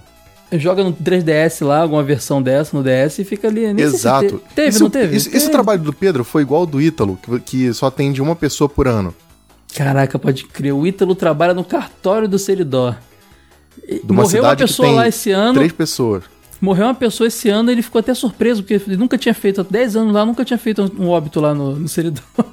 Cara, É. Seridó parece aquela, aquela Macondo do Gabriel Garcia Marques, sabe? De 100 anos de solidão. É Uhum. isso. Caramba, tomara que a gente tenha ouvintes cultos agora pra pegar essa referência aí. Essa eu fui obrigado Amém. a ouvir na esco- eh, ler na escola, esse livro aí. Amém, amém. Seguindo. Nunca joguei nenhum título da franquia, não lembro qual foi a primeira vez que ouvi falar sobre, e é como se o game sempre estivesse lá. Vou iniciar pelo Legend of Zelda Link to the Past, depois compartilho minha experiência. Volta e compartilha, Pedro. Ele, Forte ele abraço, come- Vieirada. Ele escolheu bem o primeiro jogo aí, Tu acha que ele fez Cara, eu acho que é um, escolha? é um bom começo, cara, porque o primeiro. Eu não sei, eu, eu não sei como funciona pra todo mundo. Eu sou meio implicante com certas coisas assim, de tecnologia. Se eu achar que é chato, eu também implico com a franquia. Eu acho que esse jogo é uma ótima porta de entrada. Se ele tiver um Switch, saiu lá né, no, no Super Nintendo Online, Uhum. tá disponível. Eu Facinho. jogaria os de Game Boy depois e partiria pro Ocarina. Acho que é uma boa sequência. O Link's Awakening é uma boa também, né? O, É. o- aquele que é Verdade. duplo lá, cara, é bacana, mas acho que não é uma boa porta de entrada. Ah, Oracle of Ages, essa parada? É Oracle of Ages, Oracle of Season. É, pode crer. Eu sempre achei esses jogos aí de uma pegada meio Pokémon, porque eles saíram na época que tinha o Blue e Red, sabe? Eu achava Ah, tão. tudo tinha. Mano, até Medabots tinha versão É, de, com cara, Game Boy diferente. tinha essa parada, né, cara? Eu falava, pô, é o mesmo Zelda, só que um é, é o, é o Oracle of Ages, outro é o Oracle of sei lá o quê, e é uma capinha diferente. Ficava, uma doideira isso. Game A Boy diferença é que no caso do Zelda é menos preguiçoso e realmente tem coisa diferente. E tudo isso é pra você usar o cabo Game Link e passar a coisa de um pro outro que não tem no outro, né? Sempre É porque quando essa você mecânica. termina um jogo, você abre e destrava uma dungeon no outro. Uhum. Pois é, pois é. É, Nintendo na gênio, né? Sou muito fã da Não, esse, e, e esse jogo tem dedo da Capcom. Olha que curioso, Zelda É tem dedo da verdade. Capcom. Descobri por você, pode crer. Ele falou que ele iniciou pelo A Link to the Past, que vai compartilhar a experiência, eu tô aguardando. Forte abraço, Vearada. Estou me preparando para ser um apoiador em breve. Necessito, ele botou em caixa alta. Necessito desses conteúdos extras. Pedro, seja bem-vindo aí. Se tiver qualquer dúvida, só me procurar. Isso aí. Abração, Pedro. Comentário aqui do Evil Overlord Extreme. Adorei o Não, nick, cara. que nickname. Puta, que nick Evil bonito. Overlord Extreme. Só consegui fechar a Link to the Past com 72% e levei uns 8 meses. Caramba, 8 meses. Muito divertido, bonito e nostálgico. Isso, isso mostra bem como o jogo é amplo, né, Ed? Como, é- como é, dá pra explorar coisa e mesmo assim você vai ficar lá um tempão e não vai conseguir pegar tudo. Muito bacana. Exatamente. PS, alguém mais aí jogou o Soul Blazer? Se sim, bem que podiam fazer um cast desse jogo. Ótimo jogo, recomendo. Soul Blazer, Ed? conhece aí? Soul Blazer? Cara, Eu não vou- tô lembrando de nome. Eu Vamos vou checar descobrir o que é Soul Blazer. A galera, os ouvintes pedem os bagulho tão underground, cara, que, eu, que meu Deus do céu. Mas acho que Soul Blazer Ah, teria, eu tô ligado, é RPG, sim, sim. teria mais sim. audiência que MSX, mas tudo bem, cara. Muito bom. E olha lá, que isso? Cara, essa capa, a capa eu me lembro. É da Enix, ó. Eu lembro da capa, mas eu é, nunca eu joguei. conhe- conheço, mas não joguei. Confesso que eu tinha preconceito por causa do gráfico, sabia? Poxa, é mas coisa é um- de adolescente bobo. Ah, é, é, tem, tem RPG Super Nintendo mais bonitos, mas não é nada horroroso, não, hein? Não, não é, mas é porque, cara, é, eu tinha muito aquela piração de que JRPG tinha que parecer muito com a coisinha da, da Squaresoft, sabe? E aí eu confesso que eu era meio preconceituoso com algumas coisas muito boas. Hum, nem Mas é Dragon total Quest da, minha, da, até esse jogo é japonês. Enix. Nem Dragon Quest da, da Enix tu curtia? Dragon Quest é exceção, cara, mas por causa das versões de Nintendinho. Entendi. Pode crer, bacana. Achei bonitinho aqui. Eu, eu quero jogar esse jogo aí. Vou botar aqui na lista. Vamos ver Mas nada, cara, tempo. você nem joga, você não tem tempo pra jogar, cara. Tem não, tem não, tem não. Cara, isso é a maior verdade, a maior tristeza do mundo também. Eu só jogo o que a gente vai gravar. Hoje videogame virou um karma na minha vida, Ed. Eu não jogo mais o que eu quero, eu jogo o que eu preciso. Ó, vocês. Então, um amigo meu falou assim, que depois que vira profissão já era. Pois é. Tô sofrendo aí, gente. Bom, Evil Overlord Extreme, muito obrigado pelo seu comentário. Um grande abraço. Valeu, um beijo no seu coração. Cara, olha só, olha o comentário do Michael Evani, uma frase só. Hashtag live de War Gods. O Edu, o Edu criou aí a, história do, do Orgod, botou lá na- no texto da revista Extra, mas não quer fazer a live. Eu faria amarradão Você sabe que a gente Eu foi na Chrono Games. Hum. e lá tem uma máquina agora multijogador, quatro controles, né? Quatro Uhum. direcionais. Quatro, sei lá, quatro players. Simulando aquela máquina de tartaruga ninja. Uhum. Mas era uma, uma multijogos e tal, e ele falou assim: ah, vamos jogar uma ficha aí. Aí eu tô procurando os jogos e sabe que tinha War Gods, cara, na lista. Falei Tem, Edu pra ele cara. jogar e ele não quis jogar, cara. Tem jogo, mas é trauma da vida do cara, né? Eu até entendo, coitado. O Felipe É. da Chrono Games, inclusive, ele falou que ele gosta muito desse jogo. Eu falei, porra, Felipe, sério? Ele, não, é, porque eu vejo ali referência pra Mortal Kombat 4, eu gosto muito de Mortal Kombat 4, enfim. Mas o Felipe, cara, ele é um cara muito entusiasta. Eu quero descobrir o que, que ele não gosta. Ele é muito feliz, cara. Eu, eu achei ele o cara mais feliz do mundo. Eu, que- eu quero ser com ele, como ele quando crescer, cara. Ele tá sempre feliz. Tudo é Enfim, pra mandem aí, hashtag live de War Gods que a gente faz. Bom, Se o Edu vai fazer ou do não, não Ju- sei. É, também não sei não. Comentário do Júlio César Amorim Costa. Um jogo de Zelda que curti muito e a atmosfera lembra muito de Ocarina of Time é o The Minish Cap de GBA. Me surpreendi de tão bom. Poderiam fazer um cast de outros jogos de Zelda não tão populares. The Minish Cap me lembra que eu tenho um mangazinho do Minish Cap aqui pra ler. Cara, Excel. esse é aquele que o chapéu tem, é um pássaro, né? É uma, uma cegonha, sei lá. um- Esse jogo, não, esse jogo, esse jogo é bem interessante mesmo. Ele é Até bonitinho porque caramba. o visual dele é muito bonitinho. Ele é bonitinho. Nunca joguei esse Zelda, mas eu comprei, ele veio naquela série de mangazinhos de Zelda da, da Panini. Panini, pode né? É. Ó, é, eu- a, ide- a ideia do Júlio é legal porque a gente vai fazer provavelmente episódios de vários Zeldas grandes, como Ocarina, Majoras, o primeiro. Mas vai ter uma hora que a gente não vai falar dos menores, né? Dos menos. A gente podia fazer um dia depois que falar dos principais, Ed. Um, um episódio de lista de jogos de Zelda menos conhecidos ou menos. ou outros jogos, né? Interessante, eu gostei da ideia do Júlio. É, cara, Dá. esse aí. É, os de DS eu gosto bastante também, o pessoal não fala tanto. Todos os dois são bem dessa bons. a gente não pode falar ainda, né?